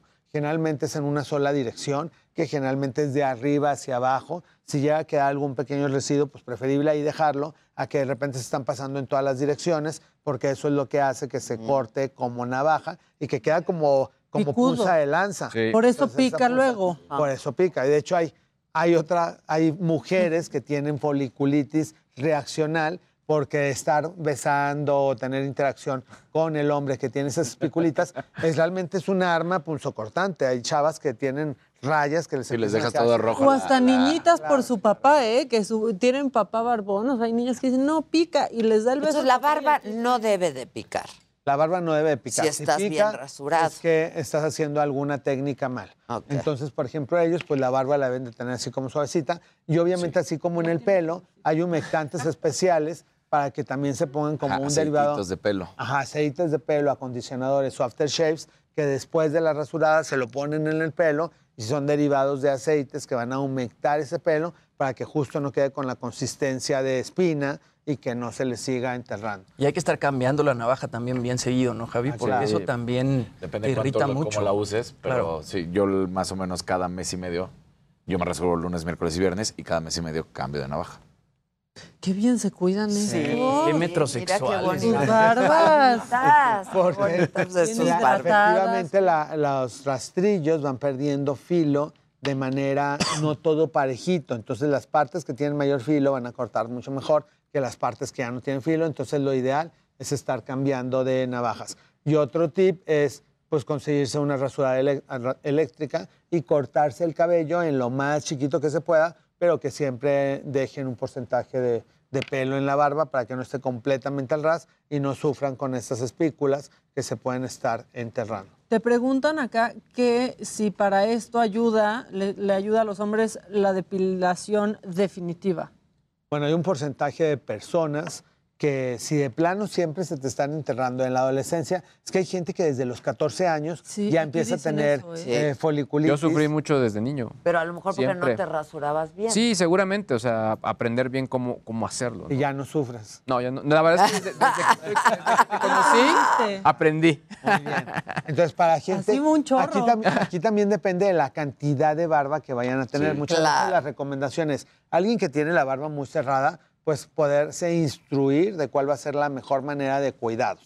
Alguien que va a tener así, como dirían chino, un pedacito, otro pedacito, y los pedacitos que le salen se les van a estar enterrando, lo ideal es depilación definitiva, porque no van a tener una barba prominente nunca, se van a estar que rasurando toda la vida. Y en Estados Unidos, que son tan meticulosos con las estadísticas, han visto que la cantidad de rastrillos que van a gastar durante la vida, o antibióticos, o cremas tópicas para irse desinflamando, toda esta Sale más caro que el Sale láser. mucho más caro que el láser. De hecho, el láser de depilación, en la actualidad, dentro de toda la gama de láseres, es el más económico porque es algo más bien como de servicio al público. En mi caso en particular, yo tenía así como tres mechoncitos de pelo yo dije, nunca voy a tener una barba envidiable como los aquí Entonces, tres yo me depilé toda la barba hace yo creo que como 15 años, nunca jamás me volvió a salir. Y bueno, y como Ni rasposito ni, ni nada. Ahora sí que No, pompi no, de bebé. mira la piel, sí. Entonces también, secundariamente, pues da la apariencia de mayor juventud. Entonces, obviamente, como no vas a tener canas, no se te está enterrando, no se te está irritando la piel, cuando me junto con gente de mi generación, 50, 53, este, que están todos barbudos, con, este, con mechones, con las infecciones, pues te ves aparente más joven porque ya no tienes esa barba. Bueno, por eso y otras cosas, Javier. Claro. Exacto. Pero sí, si no necesitan el pelo en alguna área en particular de su cuerpo, pues sí vale la pena eliminarlo. Y tiene que ser una etapa temprana, porque los láseres identifican la melanina del pelo. Entonces, si se esperan a que empiecen a salir canas, la cana ya no la destruye ningún láser. Entonces, tienen que ser en etapas tempranas de 20, 30 años cuando se quieran depilar, porque si ya hay canas, esas ya no se las va a destruir. Ok. Justamente hay muchos hombres que nada más se depilan esta parte de la barba, Ah, ¿no, Javi? Porque, por ejemplo, nosotros nos rasuramos una vez cada dos días para quitártelo del cuello, que es lo que se ve un poquito feo, y hay hombres que se quitan lo del cuello con este Con láser. con Con depilación. Súper común. De hecho, eso. la mayoría de los modelos hacen eso porque cuando tienen que estar con la camiseta cerrada o con corbata la mayor parte del día, Sí, también el estar apretado, si el sudor irrita. le irrita y le está como rozando. Entonces, si se depilan en la parte de la barba, en donde realmente se les junta la barba con el cuello y con el tórax, que no hay este, una continuación, hay una continuación de pelo, entonces se pueden definir el pelo que no necesitan y les queda nada más la barba de la cara y van quitando el área donde no la necesitan. Hoy te preguntan aquí que si las mujeres pueden usar minoxidil tomado o que si les puede empezar a salir pelo pues en donde no quieren. Sí, pues o sea, el, minoxidil, el minoxidil tomado es de las eh, sustancias Es el que que, han revolucionado el control del efluvio telógeno, que el pelo tiene tres fases de crecimiento y en- enfermedades como el COVID o estrés o alguna otra patología, que el pelo se empieza a desprender más de lo normal, el minoxidil tanto untado como tomado nos va a ayudar a regularlo. En hombres pueden tomar una cantidad mayor porque si les sale más vellito en áreas no deseadas no pasa nada. Las mujeres tienen que utilizar en promedio un miligramo tres veces por semana. Los hombres pueden tomar 5 miligramos tres veces por semana o hasta diario, porque si no, todo donde haya vestigio de vellito se puede fortalecer también. Entonces luego van a estar con patilla, con más ceja, con algo de barbita. Entonces tienen que checar con su especialista cuál es la dosis que le conviene para que puedan tener el beneficio de salida de cabello sin que les vaya a salir vello en alguna otra área no deseada. Sobre todo las chicas que ya se depilaron todo el cuerpo, pues tienen miedo de que "Ay, voy a tomar minoxidil Y y me va a a regresar el pelo y luego otra vez se tienen que depilar. Entonces, eso es posible que sí se lo puedan tomar, pero con una dosis menor para que no tengan efectos Un día sí y un día no. Exacto. Dice, dice Alex Marby, en mi caso no puedo usar jabones de baño ni los neutros y el que utilizo es sote blanco, que si puede tener alguna repercusión a largo plazo. Sí puede tener repercusión porque eso va a romper moléculas de enlaces disulfuro y va a hacer que la piel se reseque más y que posteriormente la tenga mucho más grasosa. Hay eh, sustancias en- especiales dermolimpiadores, Clarance de ABN, Faclar de la Roche-Posay, Sensibio de Bioderma, que son como geles, se puede colocar una pequeña cantidad, da un ligero masaje en el área de la barba y con eso se puede rasurar y no va a romper la barrera lipídica para que en el futuro no tenga otra complicación. Javi, dicen que sí es malo lavar el cabello diario. O sea, no que es sí malo. Hay Ese que es lavarlo otro- diario. Ese es, un otro mito, mito. ¿no? Yo me lo O sea, lavo, la- sí, pero hay mucha gente que Sí. dice, no, diario. El, el cabello, este, cuerpo, genitales, todo se debe de lavar diariamente. Sin embargo, lo que no se debe hacer es tallar la piel. O sea, no tienen que estar utilizando estropajos, esponjas, nada. Pero con, la, con las manos y utilizar el jabón en cualquier parte del cuerpo, va a ir removiendo todas las células, grasa, bacterias, hongos que se van acumulando en la superficie de la piel. El tallado se, era de, de la, ahora sí que la época de las cavernas, en el que el hombre iba a cazar y regresaba al mes con el mamut y ya, y pues entonces, obviamente, pues, claro, lo tenía que tallar la esposa con piedra pómex para antes de que, antes de que entrara a la cueva. Pero en la actualidad, hasta el, hasta el chorro del agua está demostrado que te elimina las células muertas aún sin utilizar jabón. Pero en pacientes que tienen una grasa más densa de lo normal, sí hay que utilizar jabón, pero jabones especiales. Lo de la ropa es para la ropa y lo de los humanos claro. para los humanos. Oye, y, y el, y exfoliante, por ejemplo, en el cuerpo. Y también hay exfoliantes de pelo, ¿no? Sí. también hay, pero esos se pueden utilizar dos veces para semana y dando un ligero masaje. Esos exfoliantes tienen como partículas de semillas, muchas veces de durazno o de alguna otra fruta, que eso no te va a dañar la piel, sino que únicamente hace que se vaya dilatando el poro y el masajito es como muy gentil, sí se puede utilizar. Y ya si tienes como esos forúnculos, si no has tenido oportunidad de ir a algún consultorio, en farmacias de libre venta, pueden conseguir eh, clindamicina, mupirocina, ácido fusídico, que esas son sustancias que no son dañinas y que se las pueden estar colocando en las áreas donde tienen como la foliculitis, les va a empezar a desinflamar y con eso se pueden estar controlando. Y María Hernández te pregunta esto, ¿cómo sé, y es un poco otro tema, que mi acné es generado por ovarios poliquísticos? Ahorita estoy en tratamiento con antibiótico y me mandaron al ginecólogo. Exacto, pues es muy fácil porque hay que hacer un, un perfil hormonal y en el perfil hormonal y en el ultrasonido pélvico va a salir si tiene ovarios poliquísticos, que si los tiene y tiene una hormona más elevada de lo normal, entonces al regular los ovarios poliquísticos, que generalmente se hace con pastillas anticonceptivas, le va a ayudar también a que vaya disminuyendo o prácticamente desapareciendo el acné. Pero no viceversa, o sea, no el, medicamento no provoca el acné, no, genera acné. No, más Mira, ahorita que hablabas del shampoo, te dicen, ¿los acondicionadores favorecen la seborrea? Dice Bueno, ese es otro mito. Si tienes la piel muy grasosa y el acondicionador te lo pones desde la piel cabelluda, entonces sí te puede engrasar nuevamente la piel. Entonces las recomendaciones es que lo usen de medios a puntas. Generalmente ningún hombre que tiene el pelo cortito usa acondicionadores, pero los acondicionadores están diseñados para desenredar el cabello y que se puedan peinar. Entonces dependiendo del largo del cabello, utilizar acondicionador es muy útil porque mientras más lo están jalando, hay otra alopecia que se llama alopecia de tracción, que hay chicas que de tanto jalarlo también se empiezan a quedar con huequitos sin cabello porque lo están pues estirando demasiado. Entonces el acondicionador es para que se les desenrede, sobre todo gente que tiene muchísimo jale. cabello. Ajá, que no lo jale. De hecho, una de las indicaciones es que se detengan el cabello y luego ya lo peinen para que no estén jalándose el cabello. Sí, sí, sí. De hecho, a veces ve uno a las mamás como la niña Sí, va con todo y el sí. cepillo. ¿Qué No, las mujeres Parece ahí que se jalan. Sí, No, hay que agarrar. Es culpa de ping-pong. Exacto. Sí. Sí, entonces no se debe jalar el cabello, porque cada vez es más común la alopecia androgenética este, con tracción, en el que las chicas van teniendo la frente hasta acá. La gente que usa peinados así como si fuera banderada de todos los días va teniendo la frente cada vez más grande, porque el pelo que se está traccionando diariamente llega un momento en el que ya no sale y forma una cicatriz interna. Pero cepillarlo sirve para, por ejemplo, para no solo para desenredarlo, sino para que te crezca Bueno, el ese es, pelo. ese es otro mito. Anteriormente decían que las princesas tenían que cepillarse 100 veces al día para que estén, más bien era terapia ocupacional porque no hacían otra cosa. Pero no, Sí, ¿por con qué que iban se a hacer?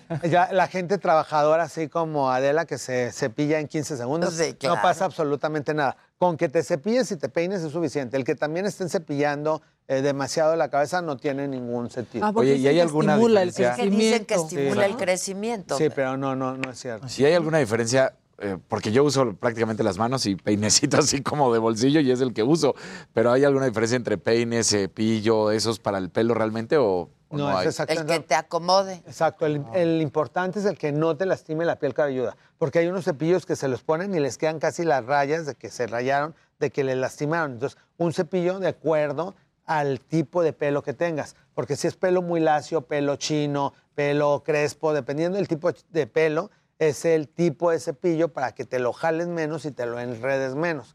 Pues como los perritos, que si no lo estás cepillando diario Claro. se les hacen rastas, en el ser humano pasa lo mismo. Entonces te tienes que cepillar de una manera gentil para que no se esté enredando el pelo. Mientras más rastas tengan, más fácil va a ser que se caiga también el cabello en un futuro. Entonces estos cepillos, porque sí los venden, Sí, que son de plástico, ¿no? Como con unas cerdas especiales que dicen que estimulan. Ah, eso no ¿Para sé, qué pero sirven? para desenredar hay unos cepillos Ah, esos son muy buenísimos. buenos. sí. Pero hay unos que dicen que te estimula el crecimiento. Sí, no, o sea, eso es, O sea, toda la piel tiene un drenaje linfático que si le damos un ligero masajito, por eso también los masajes holísticos o los espas o algo, pues todo el mundo siente rico, estás en piojito y te empiezas a dormir. Ay, Hay unas claro. como arañas que se siente así. Ajá. hasta te da calambrito. Sí, ajá. Te da calambre al final, pero, este, pero eso ayuda. Sí, un poquito al estimular, porque cada pelo tiene terminaciones nerviosas. De hecho, hay enfermedades en las que real el pelo duele, que hay gente que ni les cree de que el pelo me está doliendo y sí puede doler, porque el cada pelo tiene una terminación nerviosa, tiene un músculo, Después de dependiendo del traer músculo, es la gorra, forma.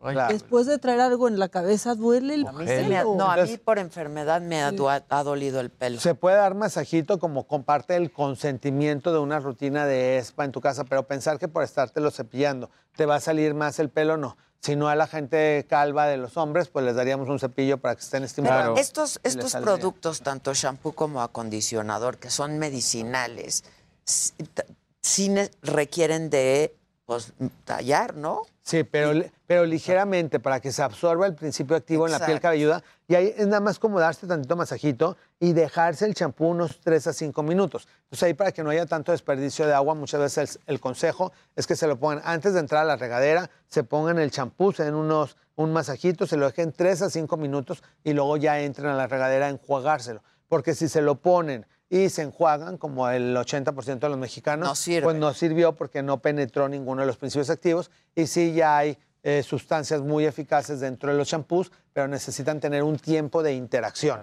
Si se lo pusieron y se enjuagaron, pues nada más les sirvió de limpieza. Javi, ahorita hablabas del ovario poliquístico como causante del acné en mujeres. ¿Hay alguna afección hormonal en hombres que también produzca acné? ¿Y hay forma de que los hombres también se den cuenta que tienen una afección hormonal que produce acné?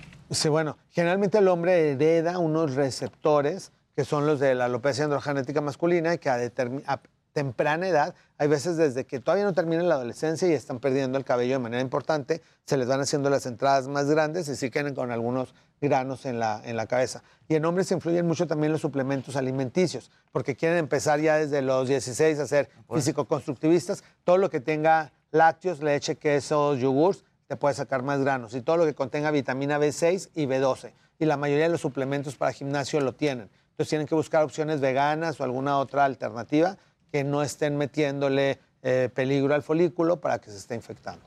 Ok. Wow, Guau, por ahí. La Eh, gente sigue con el minoxidil, que si para Sí, mujeres es sí. 1%. Y No, un sí miligramo. O sea, si es Pero oral- La pastilla es de un miligramo. La pastilla es de un miligramo, lo pueden tomar lunes, miércoles y viernes. Lo único es que no tenga hipertensión el paciente, para que no pueda tener una baja de presión y se pueda marear o sentir mal. Entonces tienen que ser pacientes sanos, por eso normalmente van al consultorio, se les hace una historia clínica y se les indica qué tipo de medicamento y qué dosis pueden tomar. De hecho, son medicamentos... Ligera taquicardia, estaban Ajá. preguntando. Sí, sí puede dar, por eso depende de la dosis que se le dé a cada paciente, dependiendo de la edad y del tipo de caída. ¿Y qué, qué otro efecto puede tener? Dicen. Nada, nada más baja de presión y salida de pelo en el bigote y en otras áreas. Pero no la tiene axila, sí. ningún efecto secundario ni a largo plazo. No, no, no, lo, se puede tomar por meses a años y no pasa absolutamente nada. Sayes te pregunta, mi niña padeció de alopecia por estrés, ¿qué puedo hacer para que más rápido salga su cabello?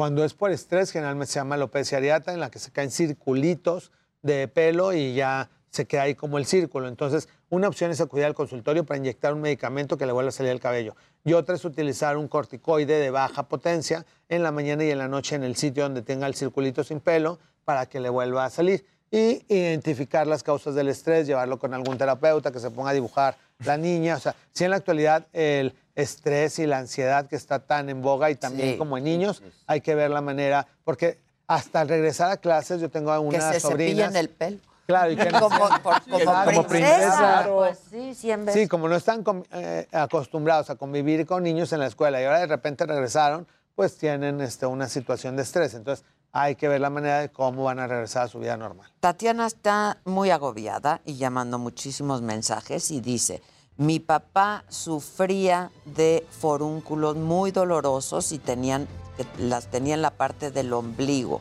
¿Qué se puede hacer o por qué salen?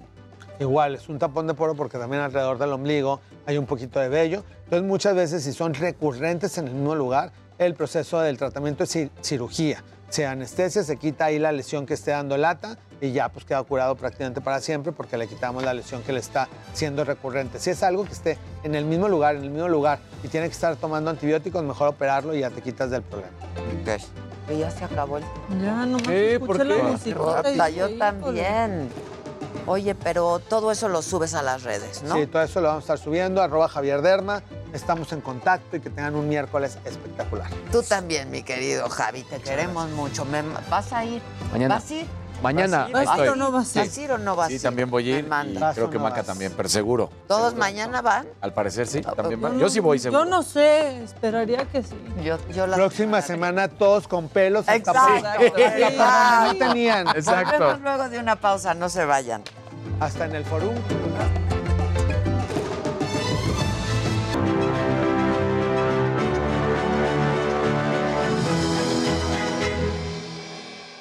Bueno, pues hoy, como todos los miércoles, nos acompaña Nayeli Ramírez. Ella es editora de escena eh, en el periódico En el Heraldo y colaboradora de Mente Mujer. ¿Cómo estás, Nayeli? Qué gusto verte por aquí. Qué bueno que ya pudimos venir, ¿no? Ay, ya, no es Pues lo sí. mismo. No es lo a distancia no es lo mismo.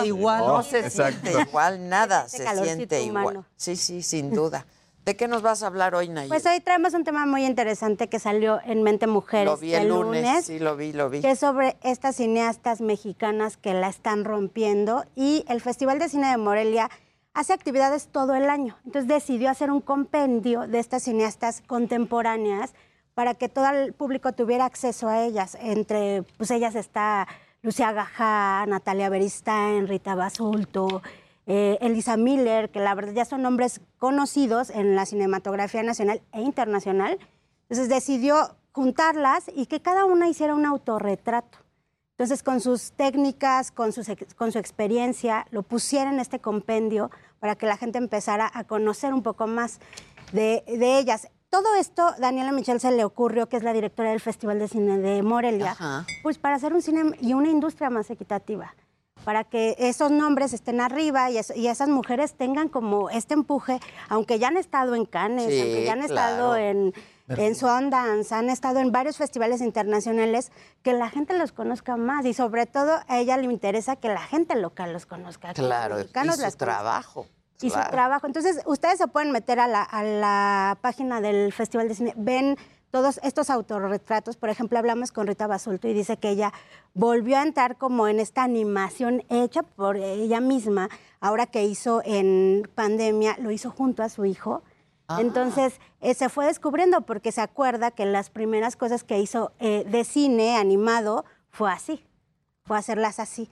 Entonces, con, con esta, esta hecha- hecho a mano, todo hecho a mano. Dibujando y, y- eh, haciendo en plastilina. Cuadro por Ah, cuadro, sí. Se fue reencontrando desde sus inicios en estos trabajos.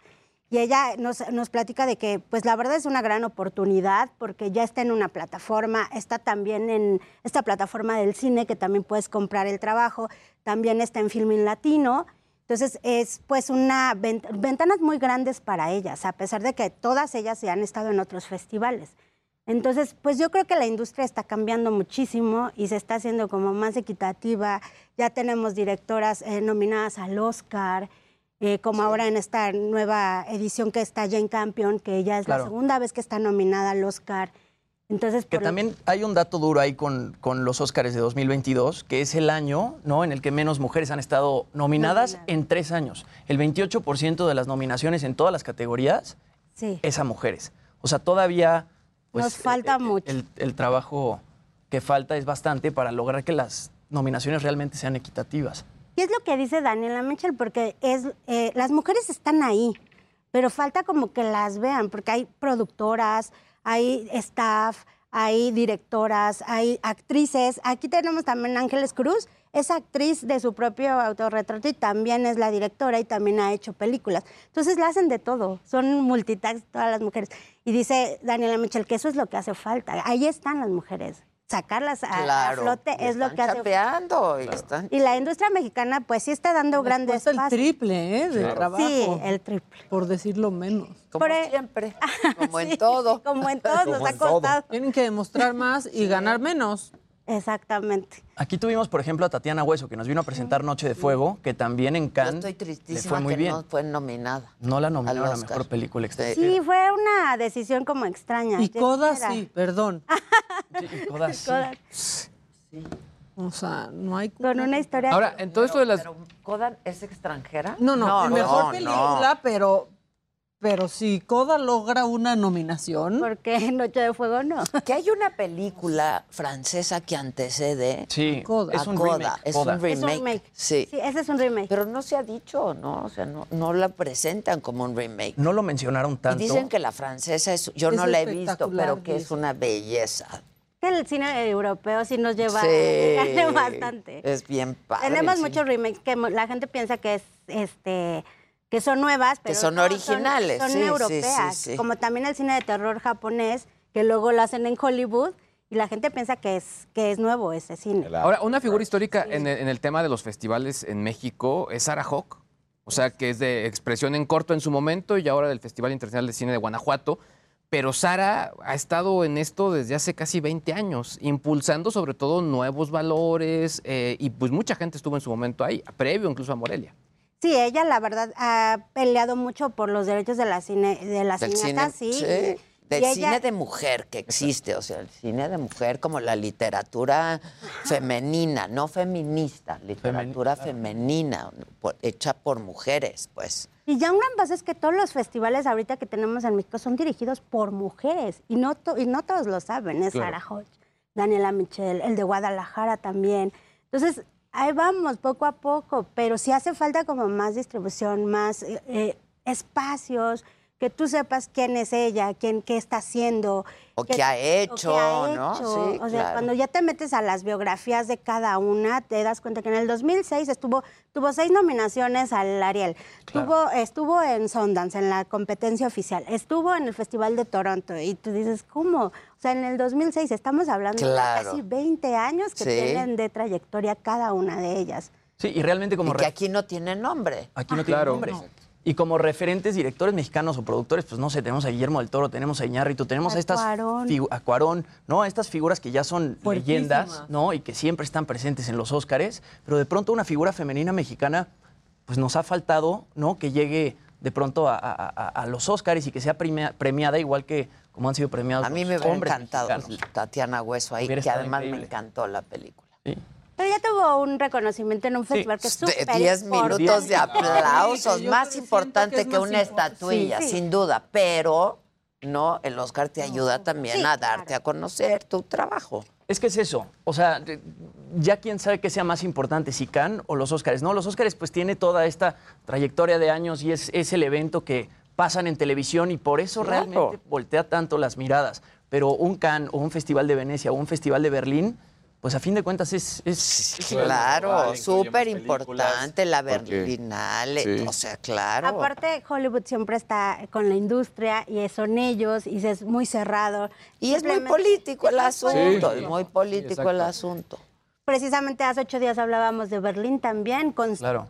cuatro mexicanas ahí presentando sus, su proyecto. Ganó precisamente la mexicana, Sí, sí, el oso sí. de plata de Berlín. O sea, están, están haciendo muchas cosas.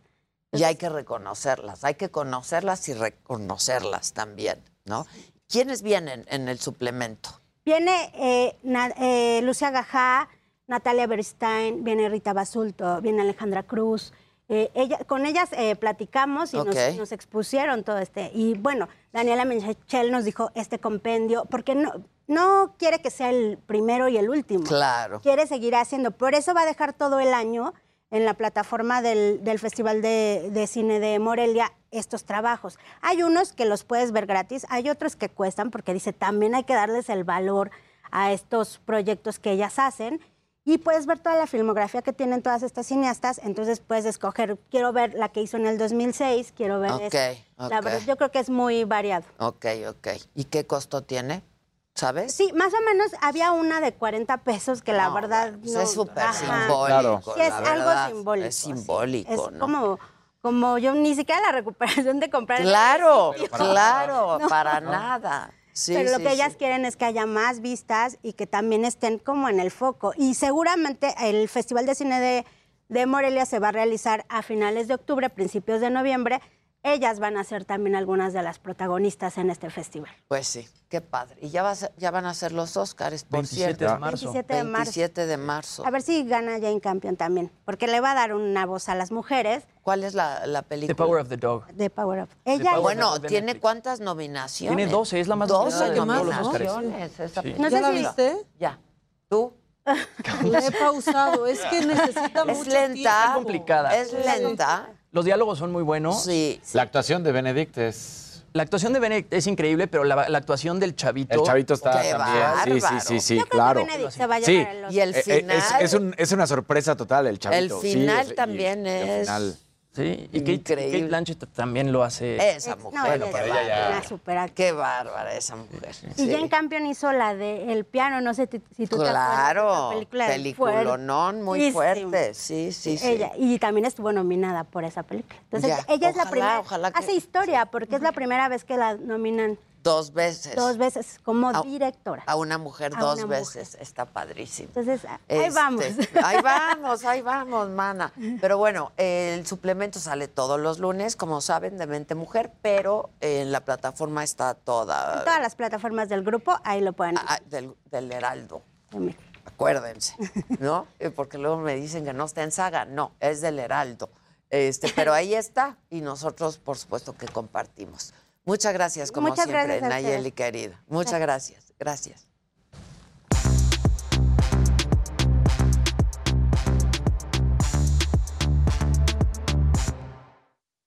Bueno, muchachos, ¿qué me tienen? ¿Qué onda? ¿Qué onda? Bueno, a ver, pues hablando de los Óscares, Bien. eh, justo mañana se estrena Licorice Pizza. Que está Llega- muy buena, ¿eh? Me dijeron. No la he visto. Me dijeron que está muy buena. Mañana- Terés me dijo. Y ya la vio en cines en Estados Unidos, Sí, me en imagino. cine en porque Estados todavía Unidos. en Ella es mi plataforma de primer streaming. filtro Sí, siempre. también siempre es mi primer. Y además filtro. Teresa es buen filtro, pues, pues estudió, estudió cine, cine, entonces hace eso, ¿no? se la sabe bastante bien. Yo también le escribo directo a Teresa, ¿ya viste esta película? ¿Qué te pareció? No, pues me pareció muy buena. Ah, bueno, James entonces sí la Bond voy a ver. nos dijo, pero enojada, no, No. pierdan el tiempo ni la Sí, vean. con James con Bond. James Bond. Sí, sí, sí. sí. Yo hice caso. Yo la vi porque era... Sí, sí. O sea, se yo estoy esperando que me la topen en la tele. Ya cuando me la sí, en la veré, Hasta pero... dijo, se las voy a spoilear porque no importa. Y la spoileo completa. Yo nada más la vi porque era la última de Daniel Craig. Pero bueno, mañana estrena Licorice Pizza en todas las salas de cine de México, no en todas, pero en varias salas de cine de México. Es la nueva película de Paul Thomas Anderson y bueno, cuenta una historia de amor entre dos adolescentes que se conocen en el San Francisco de los 70s. Muestra como esta pues inocencia del primer amor y las complicaciones en las que se ven envueltos cuando van creciendo. Está por- protagonizada por Alana Haim. Ella también canta en la banda de música Haim por Cooper Hoffman, que es hijo del fallecido Philip Seymour Hoffman, que esa parte es muy interesante porque este es uno de sus primeros papeles y dicen que bueno, su futuro después de haber hecho esta película, pues es, es bastante bueno. Además también aparecen Bradley Cooper, él aparece como un productor de cine y Sean Penn como un actor veterano. Bradley Cooper aparece en Licorice Pizza y bueno, también aparece en El Callejón de las Almas Perdidas, entonces tiene dos películas que están nominadas al Oscar a Mejor Película. Y bueno, los Oscars, justo ayer se revela la noticia que deciden recortar ocho categorías.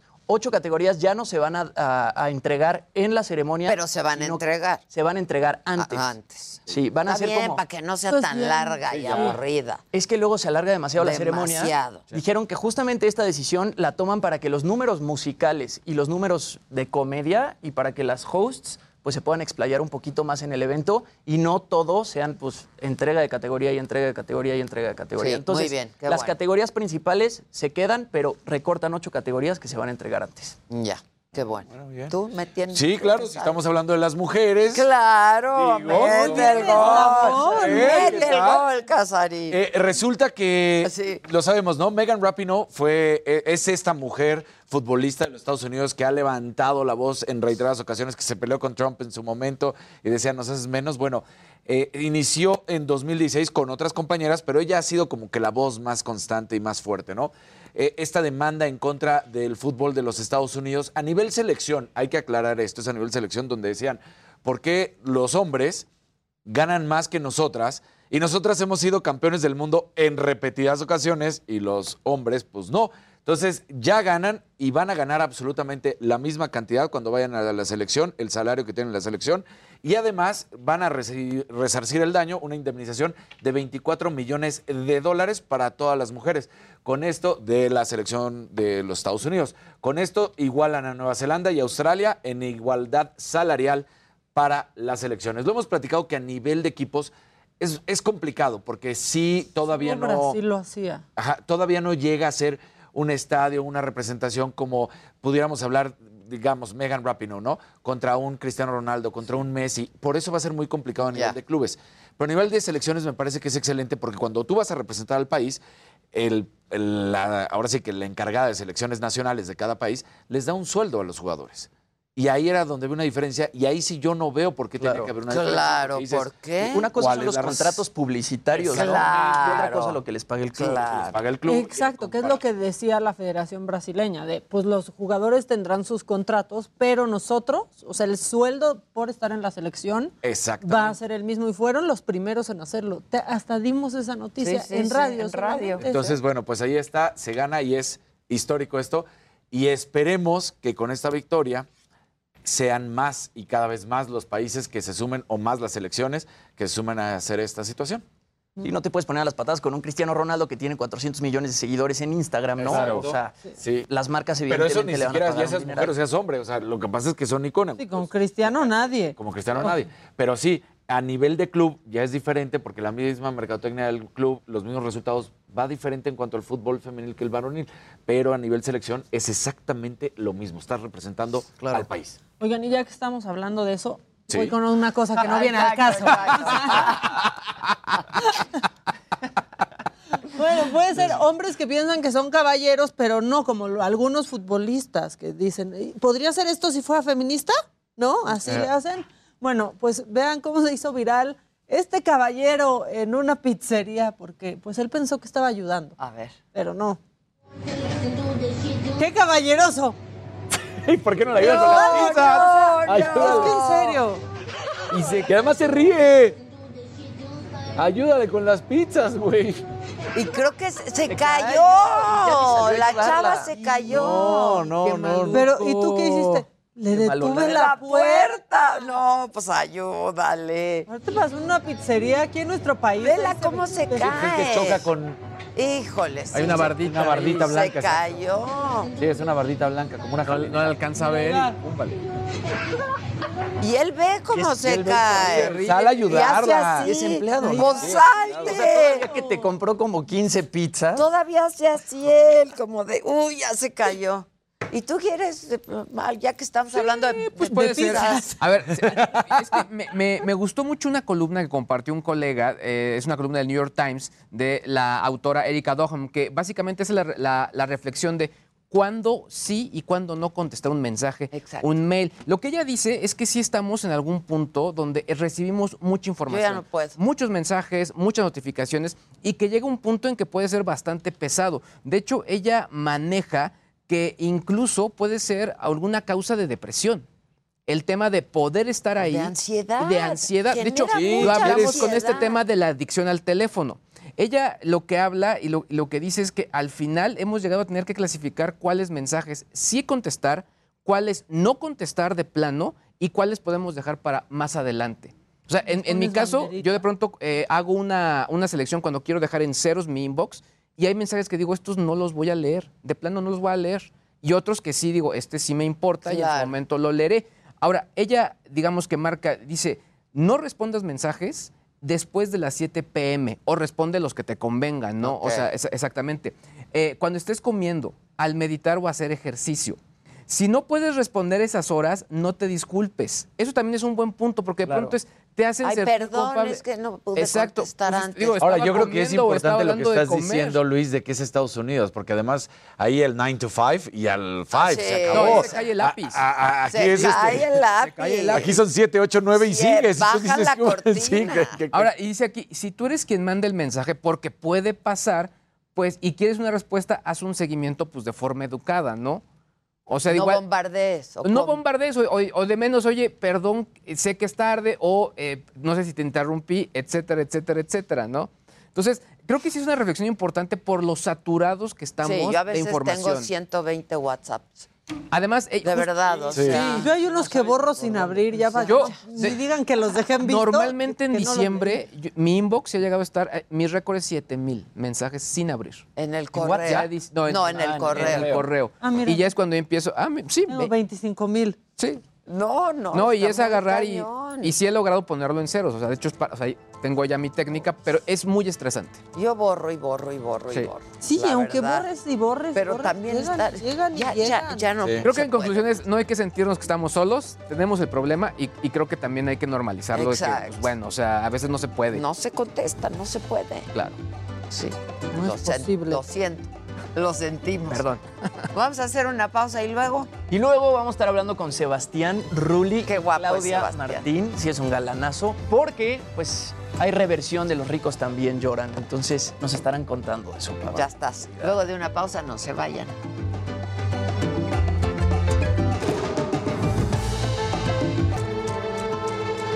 Bueno, pues ya tenemos a Sebastián Rulli. Vamos a hacer contacto con él y vamos a ver lo guapo que es y que está. Cada vez más. Hola, mi querido Sebastián. ¿Cómo estás, Adela? Muy Qué gusto escucharte y poder verte también. Igualmente, igualmente. ¿Cómo te va? ¿Te va bien? Siempre. Muy bien, muy contento y emocionado con esta semana de estreno. Cuéntanos. Estamos, pues ya, ya en manos de la gente, con Los ricos también lloran. Una historia clásica, el clásico de clásicos, la historia que dio la vuelta al mundo y, y cambió la historia de la televisión mexicana y nos dio a conocer en muchas partes de este planeta. Eh, renovados con, con una producción impecable de la mano de Carlos Bardazano y un elenco que, bueno, muchos, muchos son gente muy querida en los hogares, conocidos, grandes actores, un talento maravilloso. La verdad, muy contentos por la respuesta del primer capítulo y el segundo, que ha subido más el rating todavía y con más intenciones de seguir conquistando corazones. Qué bonito está. Sebastián, ¿cómo estás? Buenos días, acá Jimmy Sirvent. Eh, yo quería preguntarte, yo, yo leí por ahí que, bueno, digo, sabemos el proyecto tan grande que es este, ¿no? Y que hagan un remake es una garantía de éxito, pero leí que una de las este, razones por las que tú agarraste este proyecto era porque tu mamá era fan de esta telenovela por ahí del 79. Así es, así es. No recuerdo exactamente el año en que se transmitió en Argentina, pero yo nací en el 75, así que era un niño y mi madre se quedaba ahí viendo la televisión y yo pues recuerdo ese momento y, y la forma en que hablaban me llamaba la atención y de hecho pues sí, yo vine a México porque conocí la televisión mexicana en Argentina y, y esta historia es icónica. Mi madre se puso muy feliz cuando le comenté esta propuesta y después de 23 años de haber llegado a México, poder estar interpretando este papel y encabezando esta historia me llena de orgullo y pasión. Haces a Luis Alberto Salvatierra, que en ese entonces lo hizo Rogelio Guerra, ¿no? Buenazo también. Buenazo también. Rogelio, sí. Y yo sé que tú pudiste trabajar con él en algún momento, ¿cierto? En Lo que la vida me robó, trabajamos juntos, eh, creo que fue su última producción y fue maravilloso conocerlo y bueno, sobre todo como ser humano, como actor ya tenía su trayectoria y lo había hecho increíblemente bien y un excelente compañero, pero como ser humano sí me llevo muy lindos recuerdos y poder estar interpretando eh, hoy por hoy su papel, el que le también cambió la vida, eh, es algo maravilloso, un regalo. Oye, Sebastián, ¿y hay algún tipo de nerviosismo, no? Con esta telenovela que fue tan exitosa en 1979 y como dices que se vio en absolutamente todo el mundo, pues de las comparaciones que evidentemente se pues terminan haciendo, ¿no? Maca lo decía, que a Verónica Castro le gustó muchísimo esta nueva Lo producción. dijo, qué Sí. nervios, Sebastián. Pero qué nervio. Sí, por supuesto. Te juro que, bueno, si no sintiéramos esos nervios, yo creo que ya no estaríamos en este plano. A mí me emociona eh, eso de sentir las maripositas en el estómago.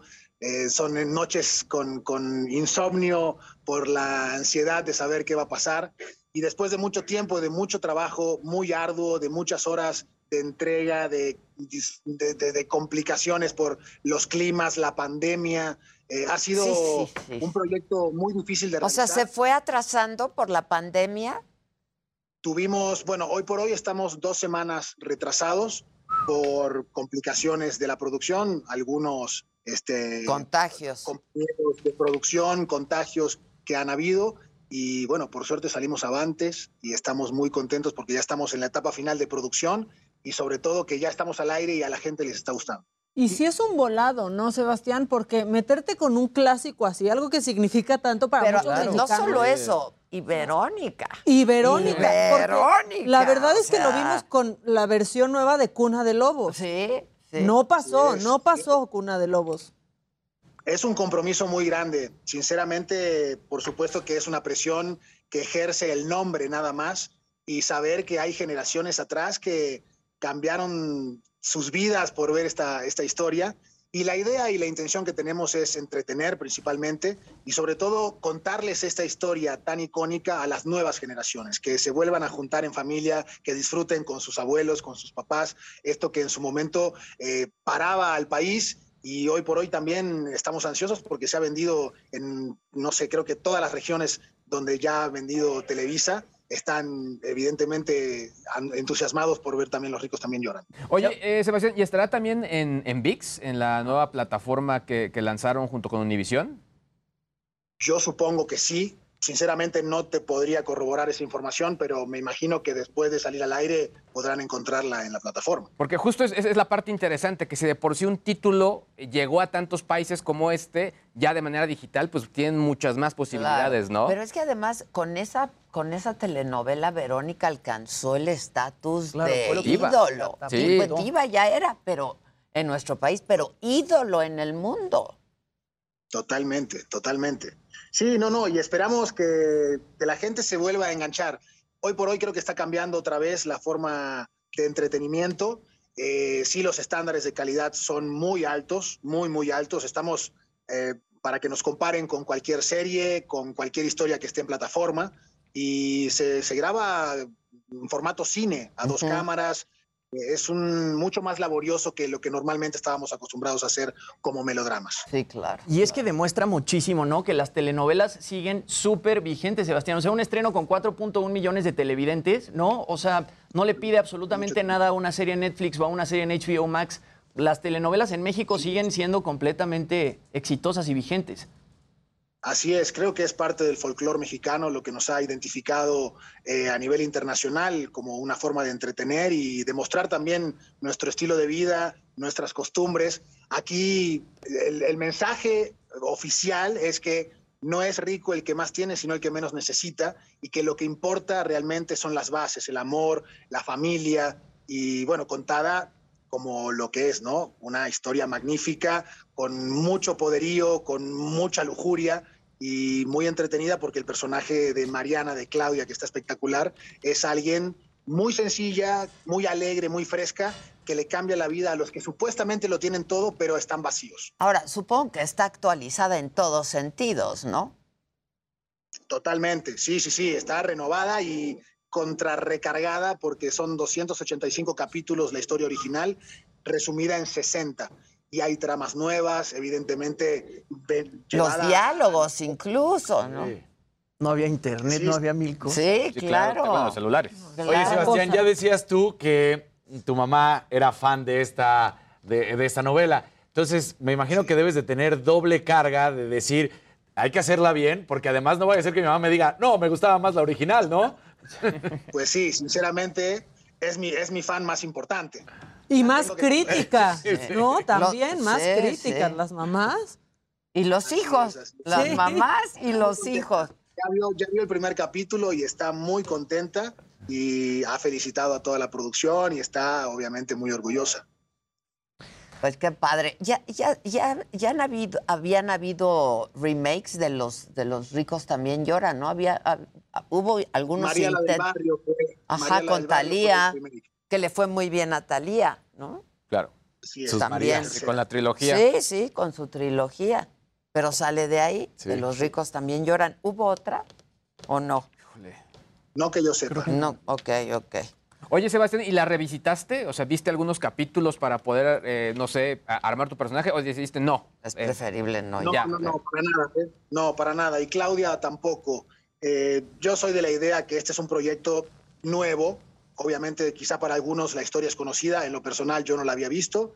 Y no me gusta tomar ejemplos, Claro. eh, cosas que evidentemente están en otro contexto, en otra época. Eh, la hemos hecho con el trabajo arduo de mesa, con los directores, evidentemente la historia también es nueva y, y bueno, ha salido yo creo que muy bien, muy bien. Hasta hace unos días no habíamos visto nada y estamos disfrutándola junto con el público también. Sebastián, ¿sigue siendo la misma emoción y los mismos nervios de estar en estas producciones después de tantas producciones en las que has estado? Porque, a ver, si Yo piensas creo en que telenovelas... Sí, porque sí es otra fórmula esta, ¿no? Este, Sí. Y es otra manera de hacer telenovelas, creo. Sí, no, a, a mí me, me llena de nervios estos momentos de estreno, el saber qué va a pasar con el público. Este proyecto tiene un nombre que pesa, no es como otras Claro. historias que dice es el remake de, Sí. de una historia, pero le ponen otro nombre. Entonces, como que, sinceramente, puedes decir, bueno, pero está adaptada. No, no, no, estas son los ricos también lloran. Es como rehacer Claro. Casablanca. Y la esencia, correcto. Sí, le decía que, que es como rehacer Casablanca, Sí. es a ese nivel. Sí. Para sí, para este tipo de público, y- sí, totalmente. Se estrenó el lunes, ¿no? El lunes 21 lunes, de febrero, lunes. horario estelar, nueve y media de la noche. A partir de este lunes ya estamos de lunes a viernes a las nueve y media de la noche por las estrellas. ¿Vieron juntos el, el equipo, la- el estreno, o cada quien por su lado? Lo vimos unos días antes, la producción organizó mostrárnoslo al capítulo completo a todo el elenco y el mismo día lunes estábamos grabando ahí en foro y te- estábamos algunos compañeros terminando el, el- el llamado y decidimos juntarnos ahí los que estábamos a verlo juntos y fue de nuevamente otra emoción hermosa. No, yo me refería a Angelique contigo. No, Angie, Angie no, Angie está ahorita descansando, se fue unos días a la playa y regresa esta, esta semana. Ya, es que me, me- Gisela, como siempre, me dice, "Pre- dile. Pregunta, pregunta. Angie lo vio, lo vio pero en, en- en la playita. Ya. Oye, pues muchas felicidades, caray. La verdad es que Gracias. sí fue un estreno importante, con buen éxito, y seguramente así será esta pues telenovela serie, porque pues sí, las telenovelas eran hasta de 300 capítulos y ahora reducirlo y resumirlo a 60 capítulos, que tampoco es una tarea fácil para quienes hacen el guion, ¿no? Para los escritores, etcétera. Sí, es, es una historia que va a durar solamente al aire tres meses, así que ojalá les guste y la disfruten. Muchas gracias, Sebastián. Un beso y un abrazo. Y Adela, No, besos a te veo pronto. Un. Gracias. Híjole, sí que responsabilidad. Oye, nada más como, como detalle, sí está en Blim, se transmite en Blim. En la versión de prueba que lanzaron para VIX no se está, no está pasando porque es una Ah, versión pero beta. Blim, aunque me digan en Televisa que por qué digo que Blim, que por qué peluceo a Blim, pero no, no jaló, no pegó. Si le pusimos sus cinco estrellas, O sea, sus cinco estrellas a VIX. Exacto. "Guau". Claro. Las cosas como son. VIX, súper Exacto. top. Ahora, lo que sí es un hecho lo que es que al se final va a pasar- esperaba de Televisa. Va a pasar como HBO, que la van a pues, dormir, básicamente. Exacto, Le pondrán la inyección letal y nacerá con VIX. claro. Que seguramente Sebastián ya tiene algo, algo, algún proyecto futuro con, con VIX.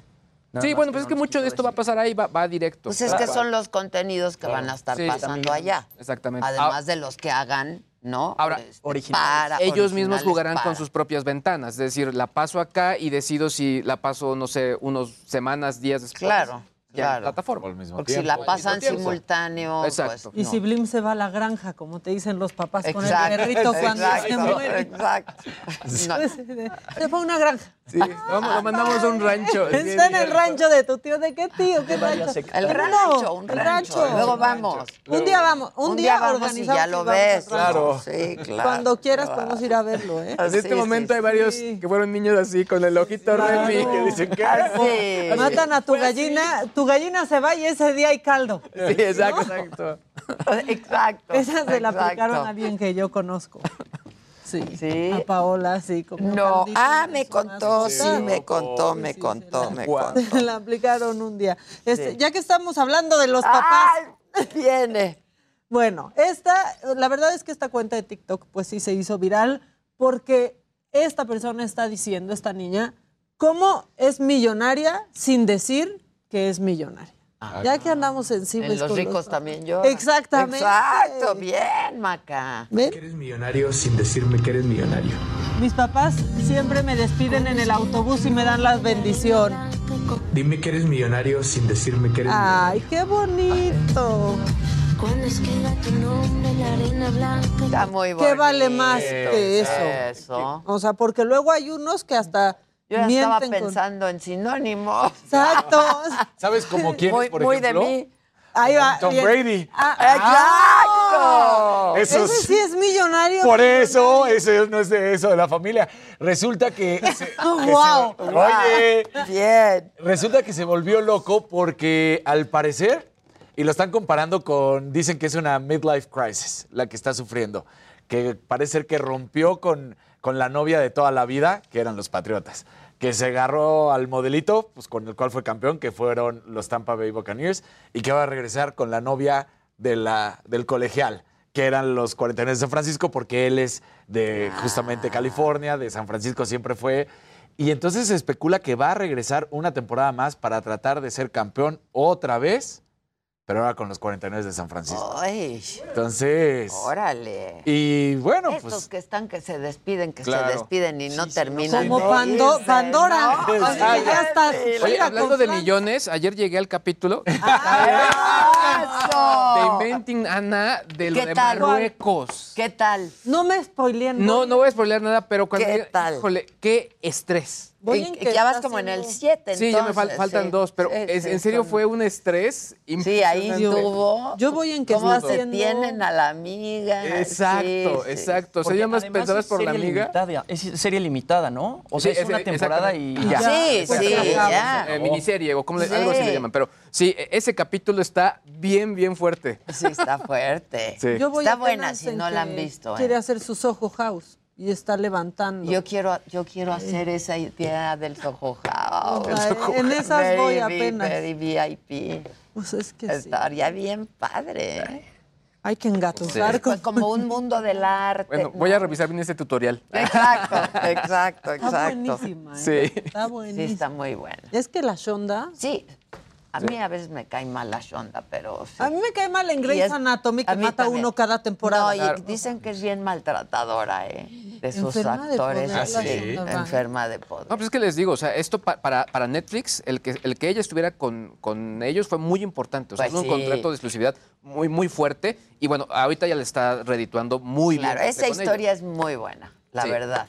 Sí, la verdad. Rescató su esa historia. está padrísimo. Eh, Sí, está padre. Es buenísimo. Todo Pues es no, cierto menos lo, Lo que, que no- inventamos. Exacto. ¿no? Y que lo sacan aparte como en distintos momentos. Sí, el arte, es Nunca está al padrísimo. principio, Ajá. siempre. No, no, sí, no, está bien padrísimo. padre. Está muy bien hecha, está muy padre. Y la historia de esta chava Claro. es muy buena. Ahora, en la vida real, estuvo tres años en la cárcel y justo la doctora me estaba contando que volvió a estar, pero por un. regresa a la cárcel, pero por un tema migratorio.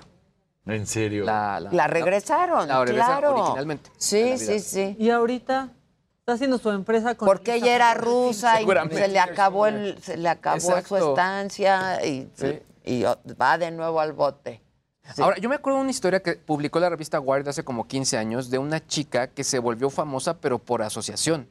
Fue como el, el inicio, lo, lo manejaba Wired, en ese momento no estaba el nombre, pero lo manejaba ya como un influencer.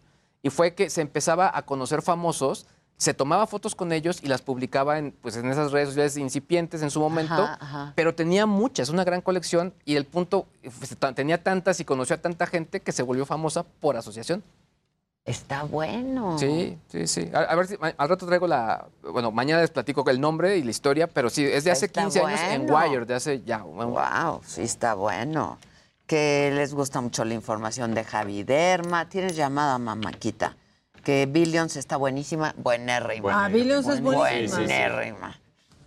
Este. La gente enojada en nuestro WhatsApp. Que si Saga, que qué pasa con Saga. Estamos, estamos en construcción, muchachos. Todo pasa con Saga. Ah, que sí, terminaste Peaky Blinders. Ya, claro, Que- que- me que- encantó no, Peaky es la Blinders. mejor Peaky serie Blinders que hay. se murió, ¿verdad? Sí, en la vida real. Sí, La tía. La tía. Polly. Que le Sí. dio cáncer, Ajá.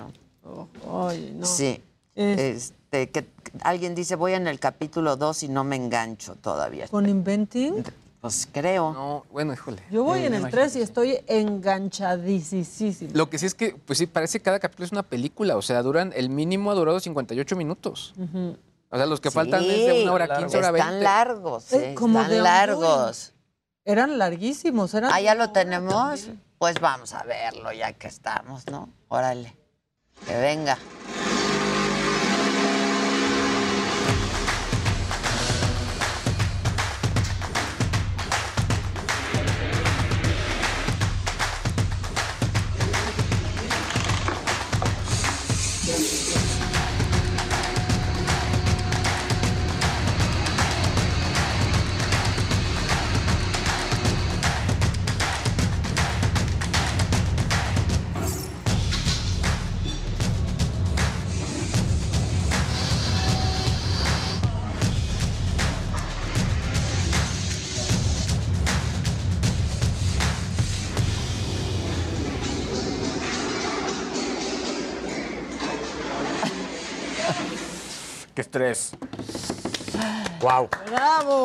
Wow. Wow. Ayer fui a la obra y dije, ay, ¿en qué me metí? ¿En qué me metí? Me dijo, ayer en Saga me estaba dando el ataque. El ataque, el ataque. Pero ahí vamos, ahí, Ahí vamos. vamos, Ya estamos próximos a terminar, muchachos.